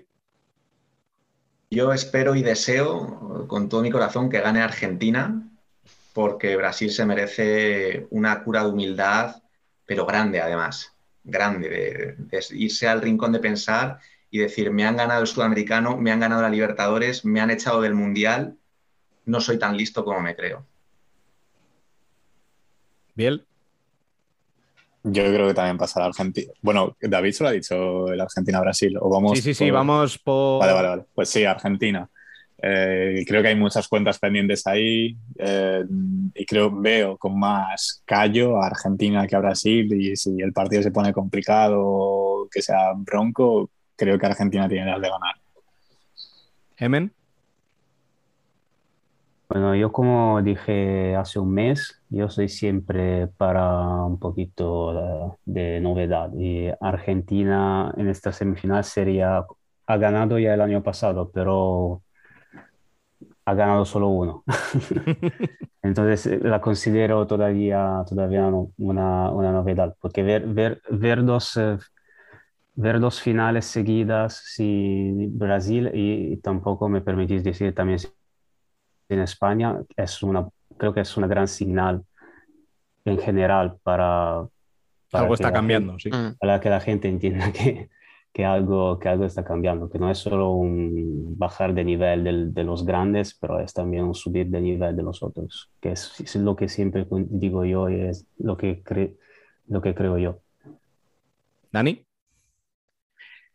Pues con un poquito menos de inquina, yo diría como David, que, que ojalá gane Argentina, ¿no? Por esa curita de humildad para los brasileños. Pero, pero después de haber dicho lo que hemos dicho de Nico y de la pegada de Brasil, yo creo que se lo lleva Brasil.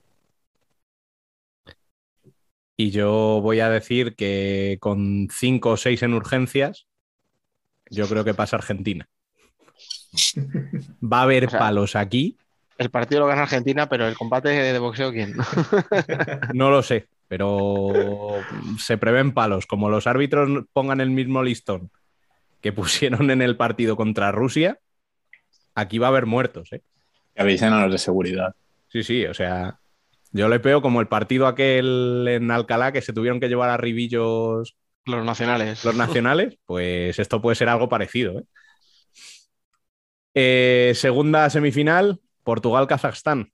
David, Yo creo que sería bonito ver a Ricardiño en una final del Mundial, pero con Bebe en portería tienes que tener muchísima suerte para pasar cuartos contra España y semifinales contra Kazajistán. Además, creo que Kaká es mejor entrenador con la pizarra que Jorge Brás y yo creo que Kazajistán se la va a liar a Portugal y se va a meter en la final, ¿eh? con Douglas, Tainan y, y Guita. Biel, Em, lo que comentábamos antes de que en los dos últimos partidos de Portugal sí que ha, ha sabido sufrir y los ha sacado eh, de dos maneras diferentes, primero perdiendo y remontando y, y al revés.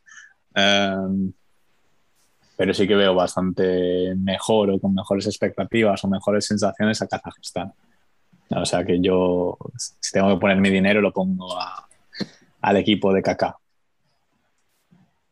Emen, Bueno, yo había dicho que Kazajistán hubiera sido la decepción. Sí, yo lo dije. Creo que ya, hasta luego. Pero no, bueno, yo se- siempre siguiendo lo que he dicho antes, a, a mí me da igual quién pasa. Al final va a ser un nuevo finalista y eso es lo que me gusta. Y, pero voy, pero voy con Portugal. Dani. Con Ricardo, ¿no? Ah, A tope, como siempre. No, yo, escucha, voy a.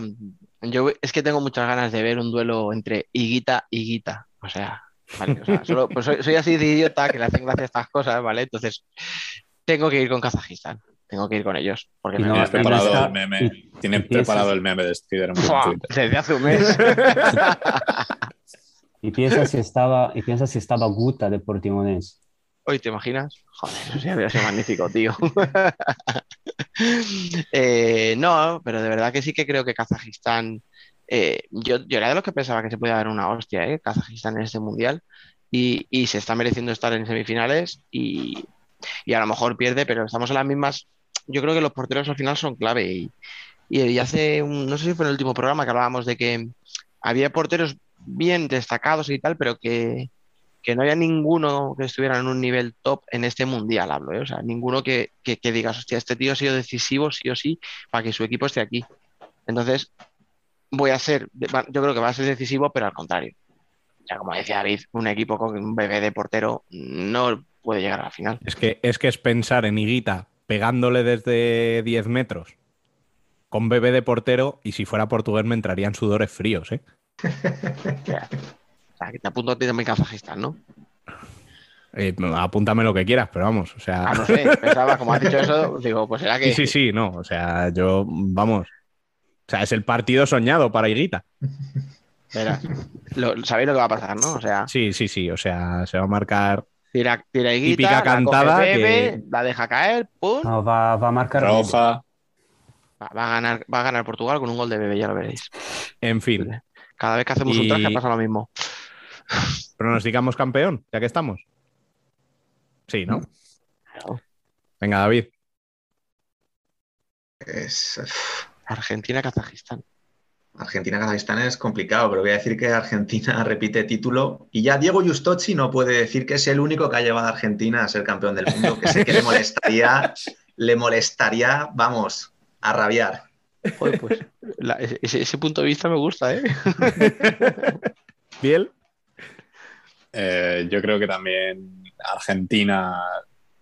Yo he pronosticado la misma final que David, o sea que también veo. bast- Si se da la Argentina-Kazajistán, eh, veo a Argentina como un bloque más, más compacto, jugador a jugador. Creo que es mejor selección que Kazajistán y, creo que puede dar.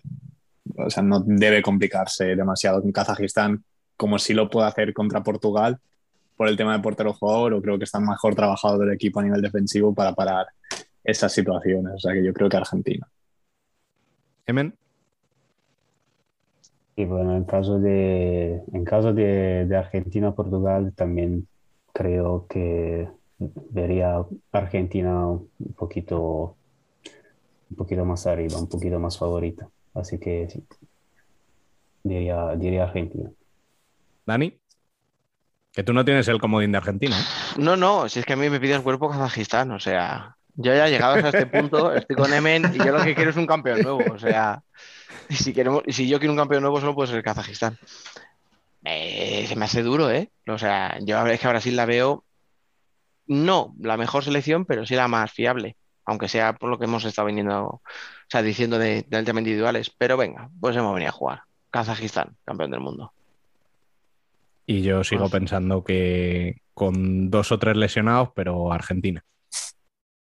Bueno, pues ahí quedan nuestras predicciones. Eh, lo que parecía que no se iba a acabar nunca está empezando a llegar a su fin ya.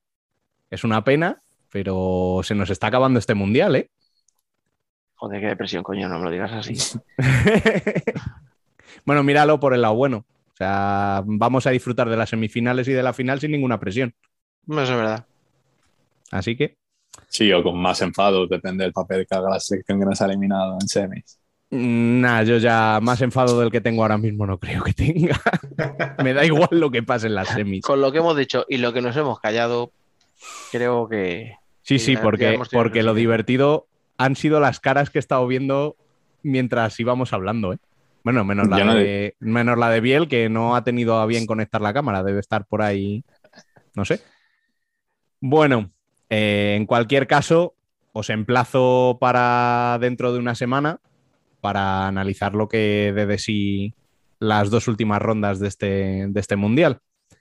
Así que muchas gracias primero de todo a ti, David, por volver a colarte en este, en este rinconcito. Nada, un placer, como siempre. A ti, Emen, te dejamos libre para que te vayas a cenar ya de una vez, que, que va siendo hora. Aquí ya es hora de, de ir a dormir. Eh, a ti, Biel, eh, seguimos sin escucharte después, ¿no? No, porque como llevaba, no sé si han sido dos o tres programas en los que no hacía mi trabajo y luego ciertos seleccionadores nos escuchan, pues hacen lo mismo, pues voy a empezar a hacer lo que toca, a ver si así también aprendemos. Bueno, pues, pues nos escuchamos ahora en un ratito. Ahora nos escuchamos. Y a ti, Dani, eh, ahora seguimos, ¿no? Con otro tono. Sí, sí, eso te iba a decir. Vamos a bajar un- una, una piaja el, el tonito, que, que estamos muy calientes.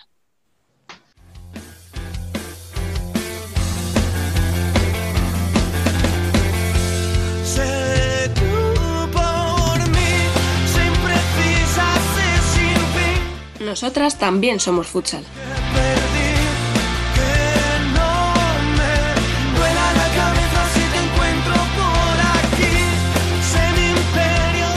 Bueno, pues vamos ya con nuestra sección en femenino. eh, a ver si con esto nos damos una alegría un poco más grande que con la, con la sección anterior, ¿no, Dani? Vamos, ya creo que ya no voy a decir más de lo que ya he dicho porque no merece la pena. Y aparte de Dani, eh, hoy tenemos por aquí a Fran Caque. Muy buenas. Muy buenas, chicos. Bueno, eh, España, España no comen. sí, mejor, mejor, mejor. Eh, Un momento. después, ¿Que, que- ¿No Dime. falta alguien? ¿No vas a presentar a Alba? eh, después, después de la polémica en redes sociales de, de la semana pasada, Ah, vale. eh, ¿tú le has mandado el enlace? No, ¿no? Vale, vale. O sea, o sea que la que, que la que rajó del presentador de este programa se ha borrado esta semana. Vale, vale. Yo, yo no digo nada, pero vamos, yo por lo menos no le he mandado el enlace. Vale, o estará sea que no estará está. en su casa aburrida y esperando a que la llamemos o algo, no sé. Sí, seguramente, seguramente no es que se haya borrado, ¿no?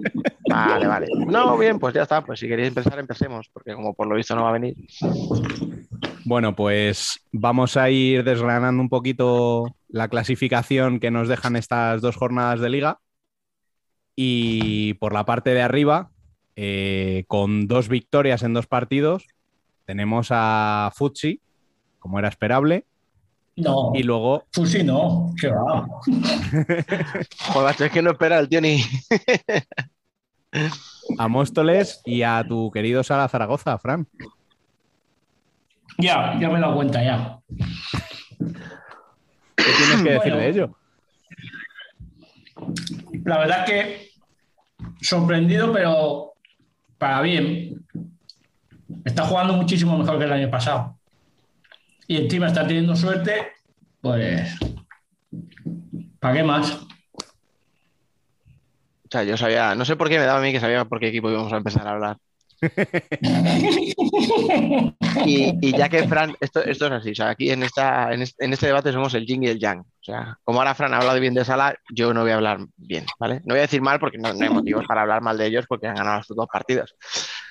Pero vamos a esperar. O sea, son dos partidos, son dos victorias, está muy bien, pero han ganado a un Rayo Majadahonda que había cambiado de entrenador, que ya hicimos la broma la semana pasada con, con Carlos Moreno y tal, pero al final es verdad que un cambio de entrenador y más cuando tenías a alguien ¿no? como Mondo que lleva mucho tiempo, pues al final hay que ajustar cosas y oye, esta semana ha vuelto a ganar, pero ¿a quién? A un recién ascendido, o sea, le ha ganado 4-2, quiero decir, 0-1, 4-2, Sí, sí. lo bueno.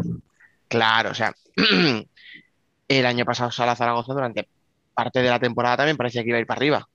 Recordemos que estuvo cerquita de entrar en el grupo por el título y luego cuando pasó al grupo de abajo se quedó sin, no sé si llamarlo ilusión, sin fuerzas o qué pasó y, y se vino un poquito abajo en la segunda vuelta. O sea que, bien, seis puntos de lujo, oye, mejor tener seis que, que cero, ¿no? Como otros equipos. Pero yo todavía sería muy cauto, ¿eh? Porque al final. No, a ver, y, y yo lo soy, y más viendo cómo se está presentando en los partidos, con siete, ocho jugadoras. Eso es algo que tienen que solucionar en breve porque si no, mm, no van a ir muy lejos. Y está ganando porque con los dos que ha jugado tienen menos calidad que ellas. Porque ellas a mitad del partido ya están fundidas y ya, por mucho que rote el banquillo, es que no tiene banquillo para rotar. Entonces, pero acaba ganando por calidad. O sea, vamos a ver lo que le dura.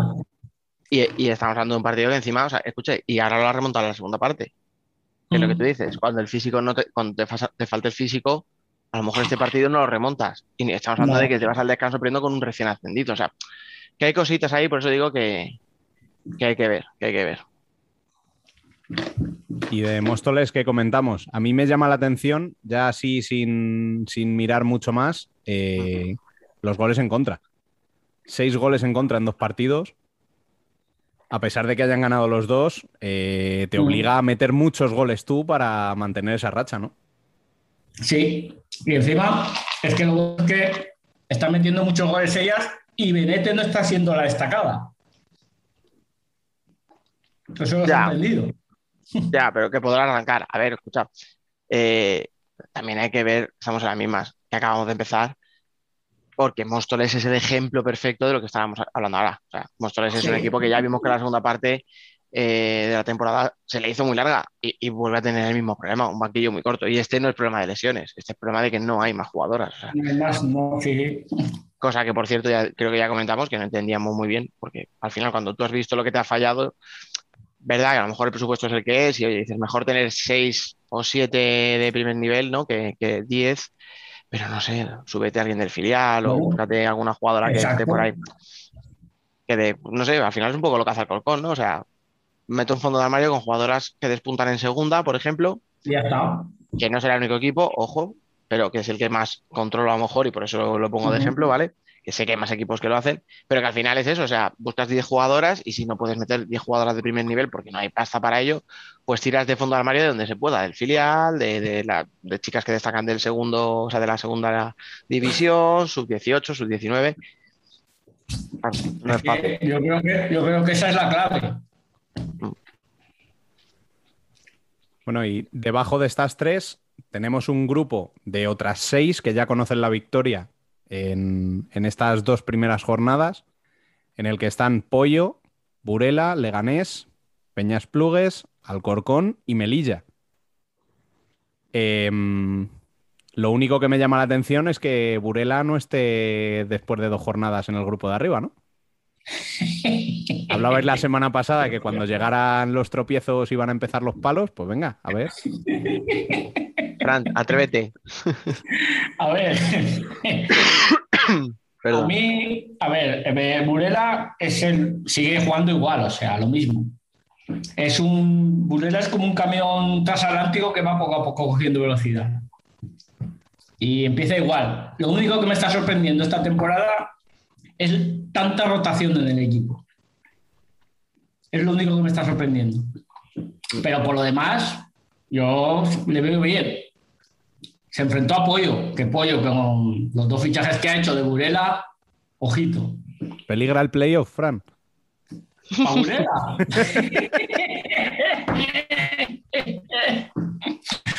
que va, yo le veo candidata a ganarlo todo, otra vez. Escucha, ya que hablas tú de, candidata.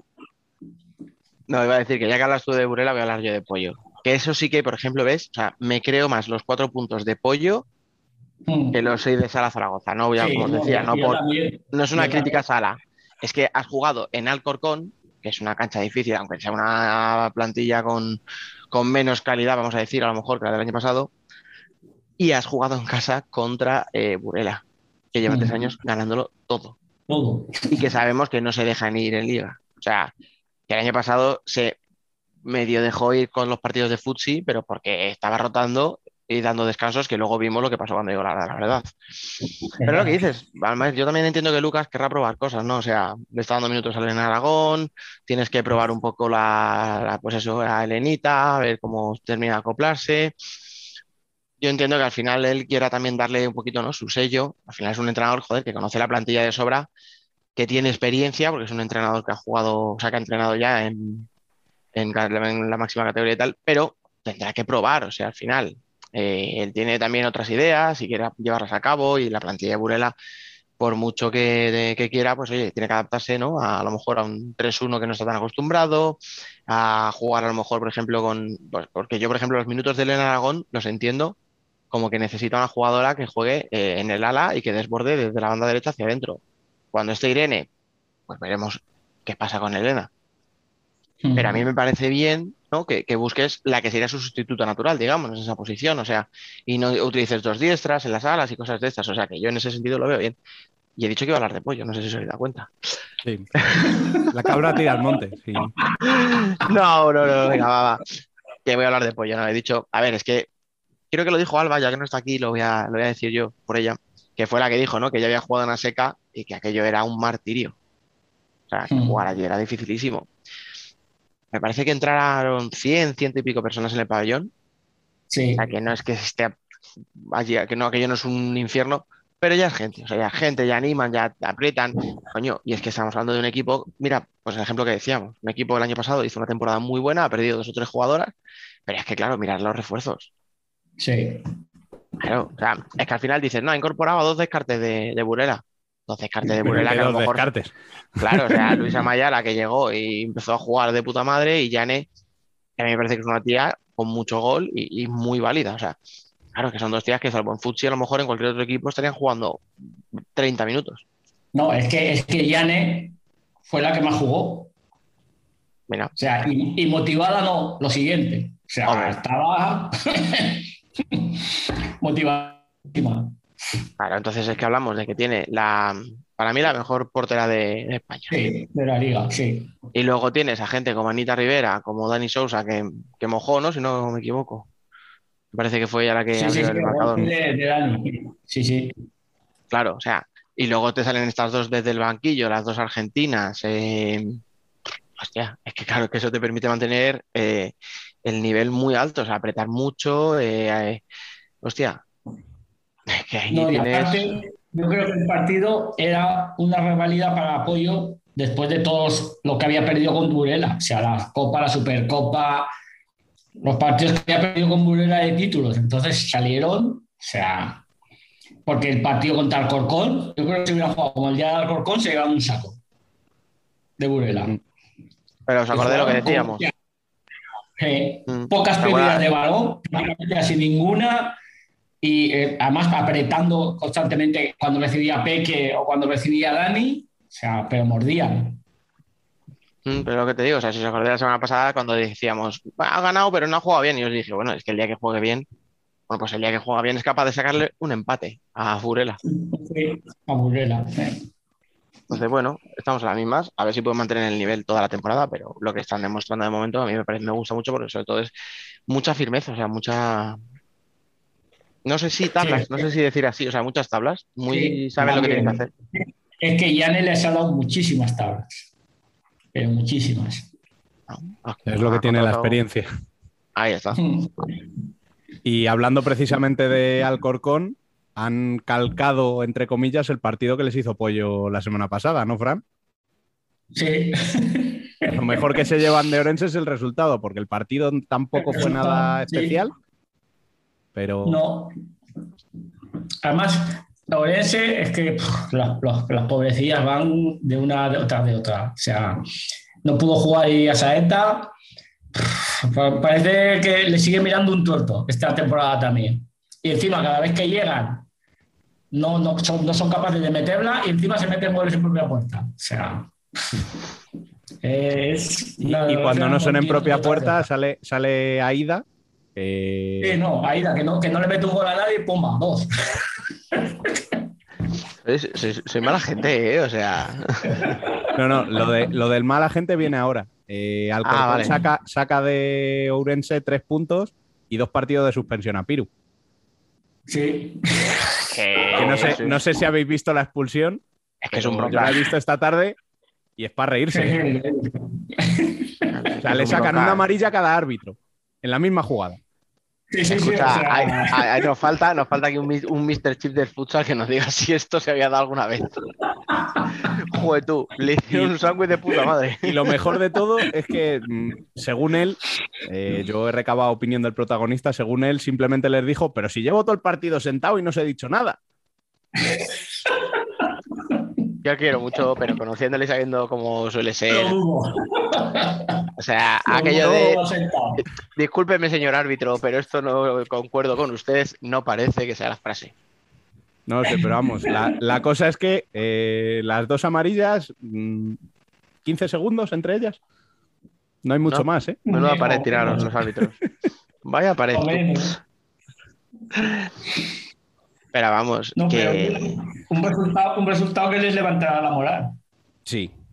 Que falta, falta les hace, ¿eh?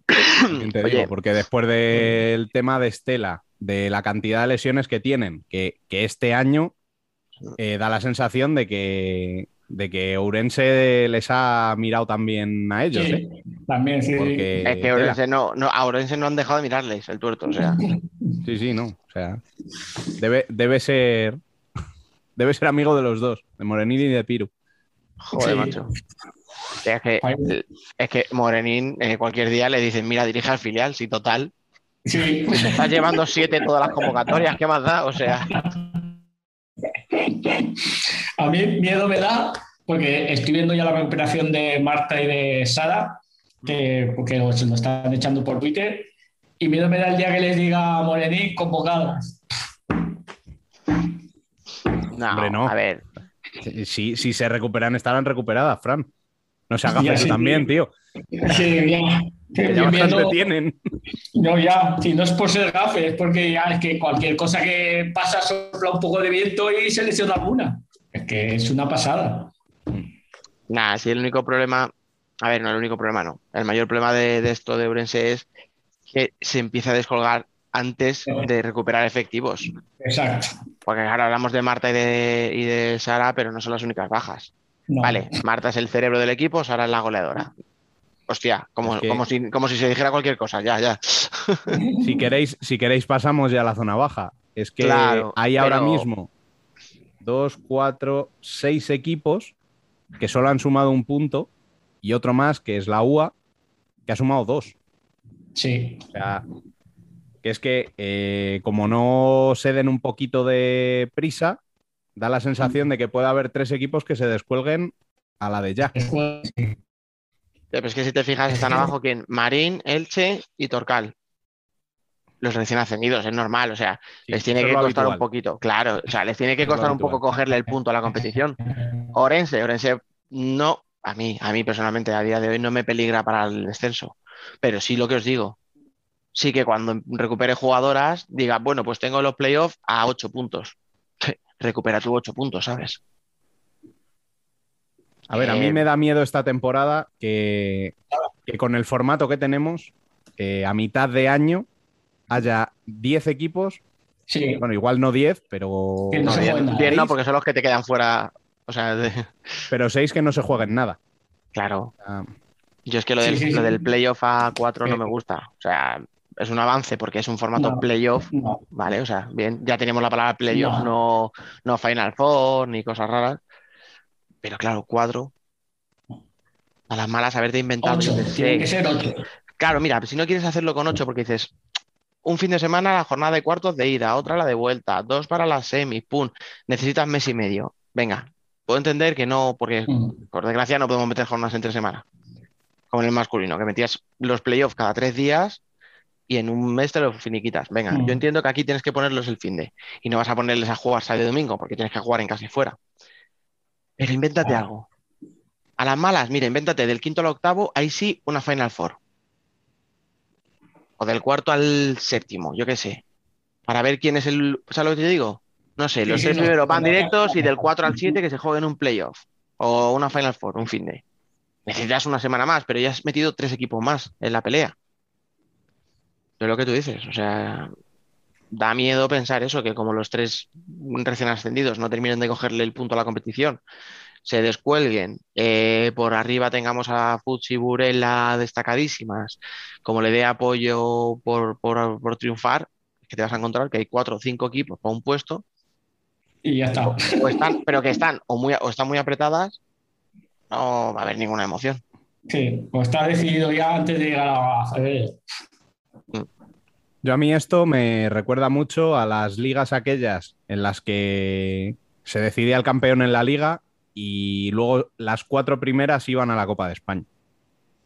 Mm. Y el problema que tenías ahí era ese, que había varios equipos que a mitad de temporada ya no se jugaban absolutamente nada. Ni peligraban para el descenso, ni peligraban para, vamos, ni podían hacer peligrar ese- esa Copa de España a las de arriba. Entonces, Mm.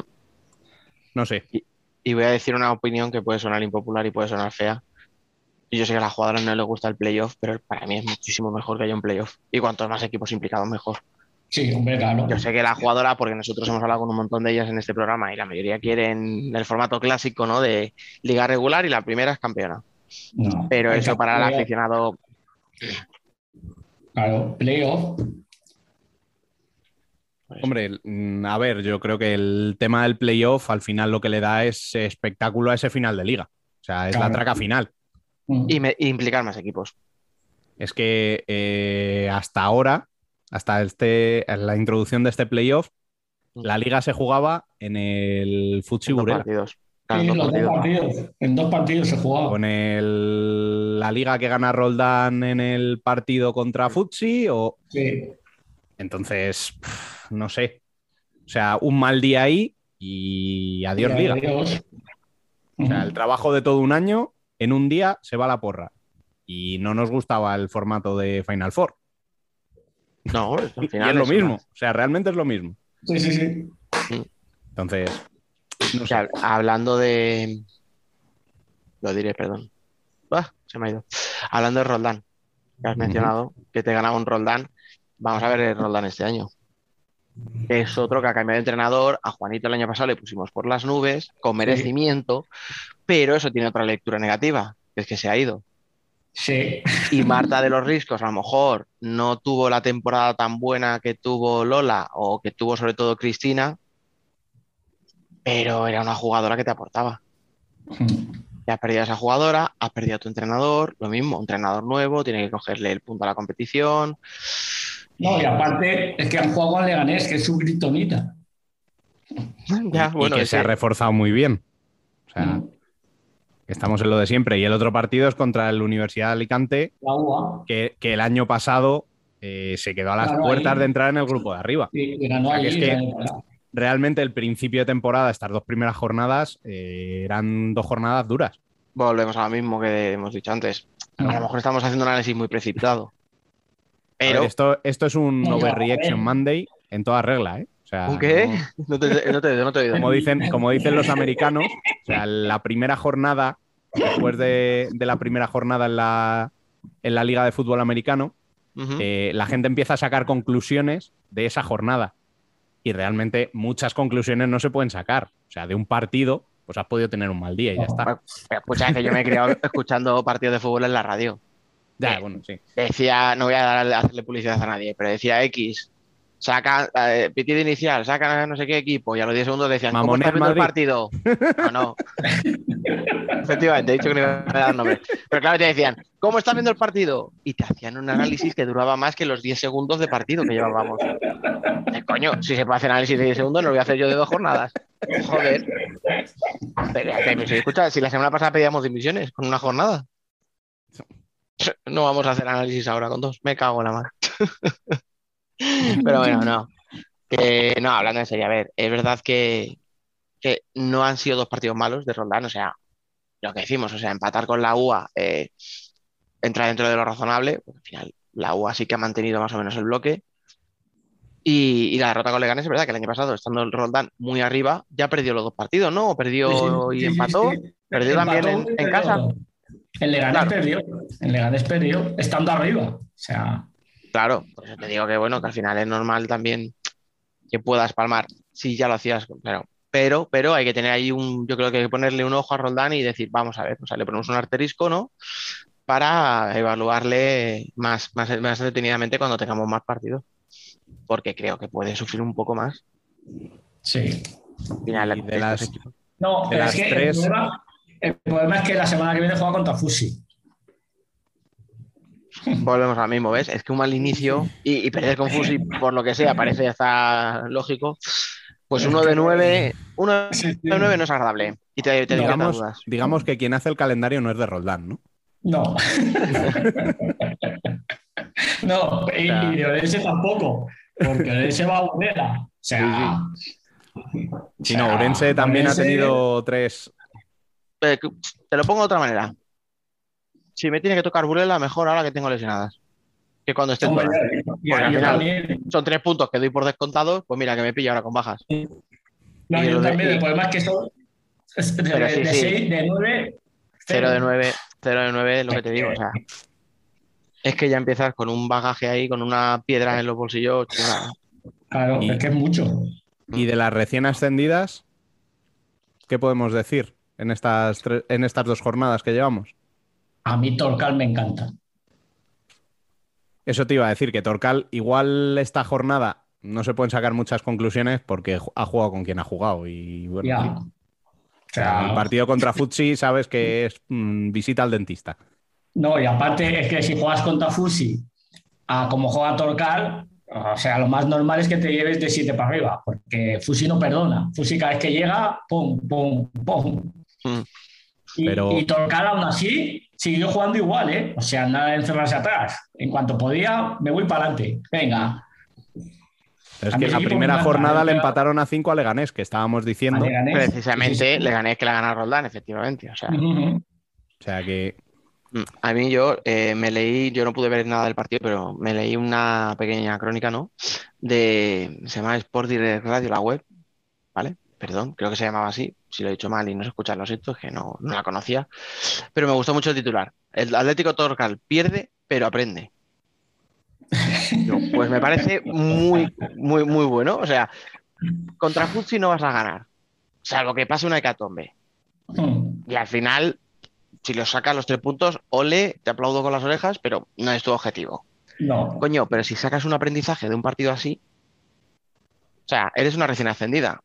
Si tú puedes llevarte algo positivo de, esa, de ese partido, aunque te metan siete, o sea, tienes esos siete goles, eh, no te tienen que deprimir. O sea, no, no, no.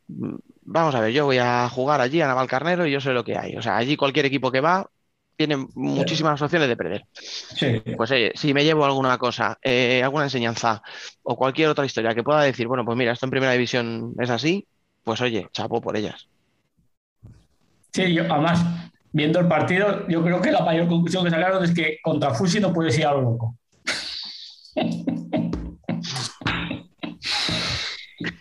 Es que, a ver, Bueno, a ver, es contra bonito. Futsi y contra media primera, ¿eh? También te Ya, digo. pero O sea, la es diferencia es que, Fusi y Burela no te perdonan cuando llegan. y la otra, de, y la media de primera división, pues sí, te perdonan alguna que otra, y si tú metes, pues bueno, Mm, es como le pasa con Leganés. Que Leganés llegaba y metía, pero es que ya llegaban y metían. Entonces, claro, pero tú te acuerdas cuando el año pasado criticábamos de Alcorcón, por ejemplo, que muchos partidos, en vez de contemporizar y aguantar el exacto. seguían, venga, Eso corre calle, eh, sí, Vale, pues Alcorcón tenía pegada. sí. Torcal, Mm, todavía no. No, Entonces, claro. no.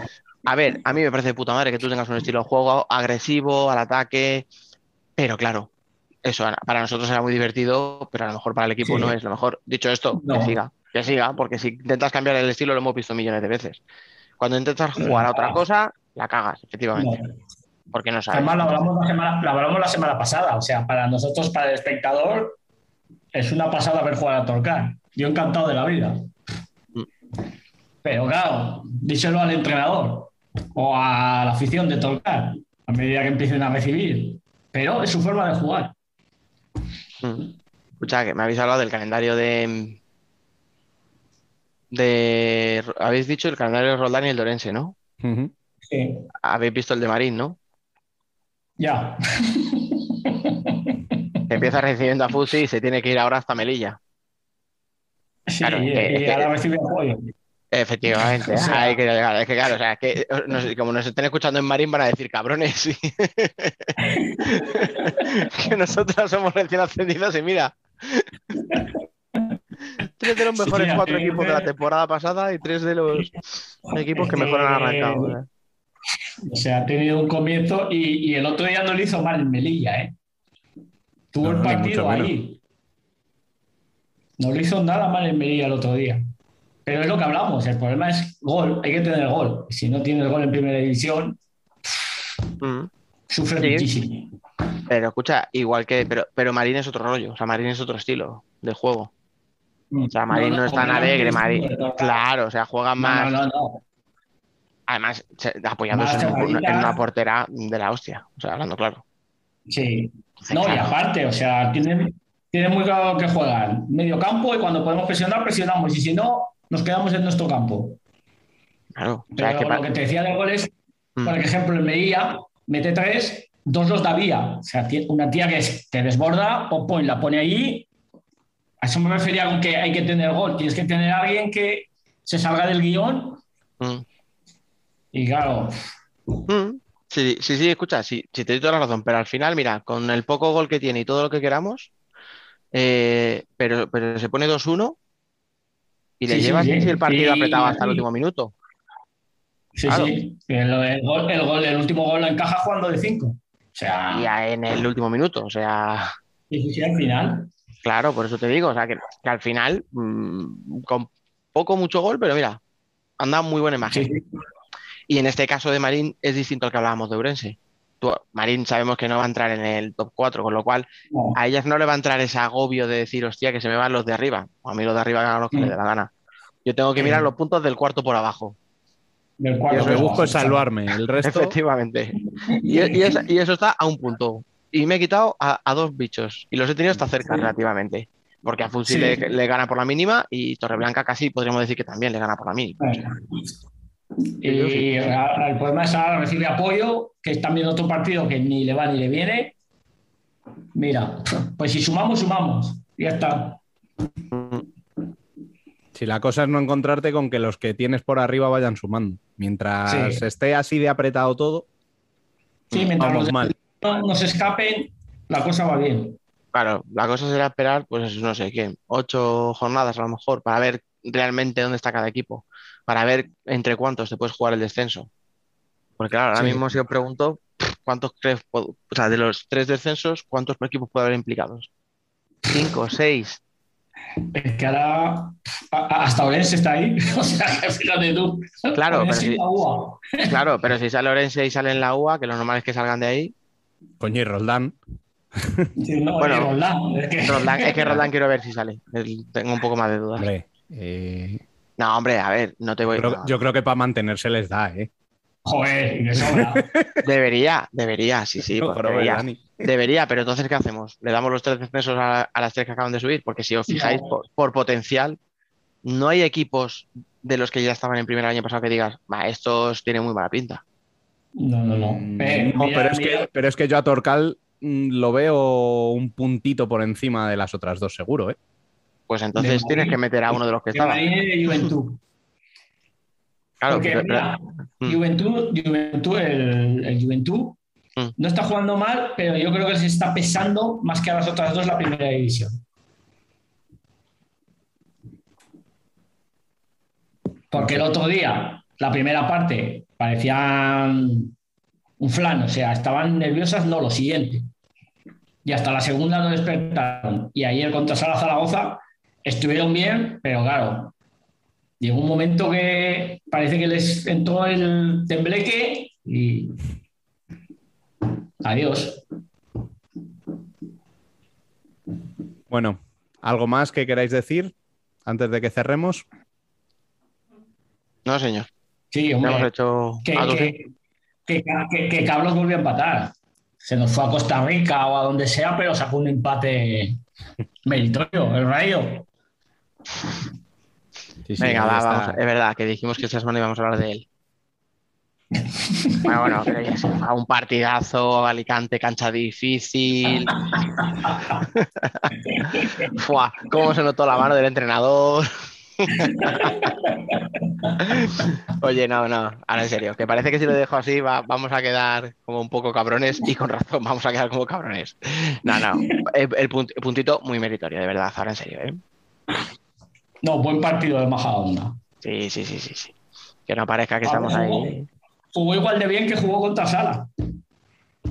La diferencia es que contra Sala no metió y contra la UA, además que el primer gol de, de Pitu, bueno, claro, bueno, Pitu sigue igual, o sea, cada- ella no tira puerta, ella tira.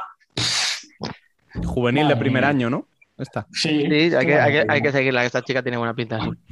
Joder, madre mía. Los viejos rockeros nunca mueren. Ah, no, que sí. Ahora, ahora que empezamos a llegar a esa edad, ¿verdad? Como nos gusta decir. Ya te digo. Empezamos a verlo de cerca y Y de repente ya los treinta y tantos no nos parecen tan malos. Pues si vosotros lo estáis viendo de cerca, yo lo estoy haciendo. Pero escucha, Fran, tú, tú te consideras mejor que nosotros con tu edad, tío. O sea, Joder. en tu caso sí que es, un- sí que es una realidad. Nosotros es una frase que decimos para convencernos. Pero tú no, lo tuyo sí. Bueno, pues yo creo que lo vamos a dejar aquí esta semana porque ya de cara a la semana que viene igual sí que hay algo más que, que analizar, pero estas primeras dos jornadas son un poco toma de contacto, Mm. tanto para los equipos como para nosotros. Así que ahí quedan estas primeras sensaciones. Eh, Dani, eh, gracias por Dígame. pasarte por aquí una semana más. ¿Yo? Nah, sí, sí, sí, sí. Sí, en el fondo no tengo nada mejor que hacer. O sea, me gusta venir. Y, Nah, es un placer. y a ti, Fran, lo mismo. Te esperamos la semana que viene. Sí, yo por ahora me estoy portando bien. No me meto con nadie. A Alba ya veremos, depende de cómo se porte, la levantamos el castigo, No, ¿no? Yo tengo miedo a ver quién falta la semana que viene. Porque No como sé. si vais, vais falla- vais fallando todos, veremos qué pasa. Y ahora, por primera vez este año, y esperemos que no sea la última, cerramos con la columna de Gabriel Izcue.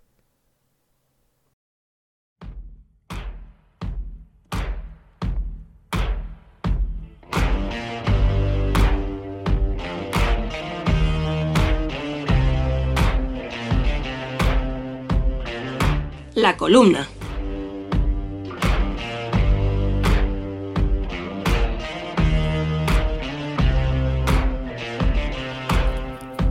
Nos gusta el fútbol sala porque casi nunca tiene final. Es un domingo permanente que desemboca en viernes. La bocina y el silbato del árbitro marcan el inicio de la próxima previa. Vives en una pretemporada constante, siempre a la espera de lo que vendrá. El fútbol sala da revancha. El fútbol sala está dispuesto a darte otra oportunidad. El fútbol sala, en la televisión o en tu cabeza, siempre está.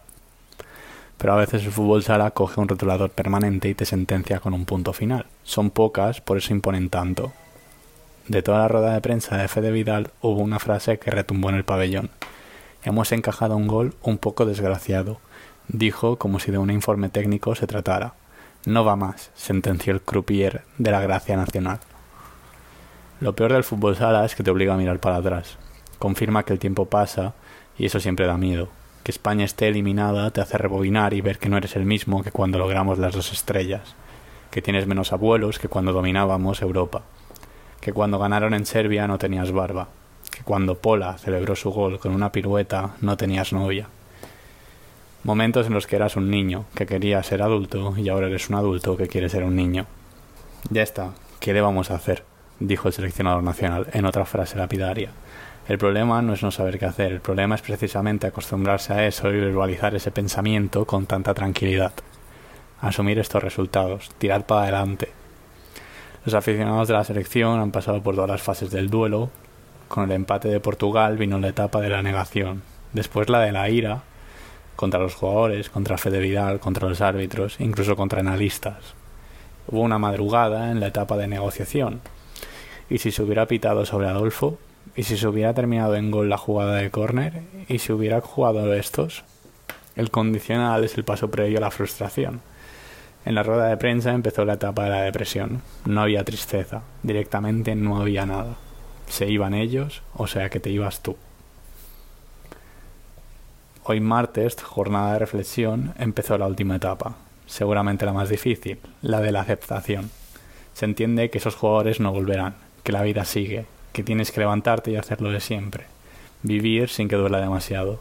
El Venus Arena fue un tanatorio, Hubo hasta el atisbo de felicidad que a veces se encuentra en el dolor, pero dolieron muchas cosas sin él.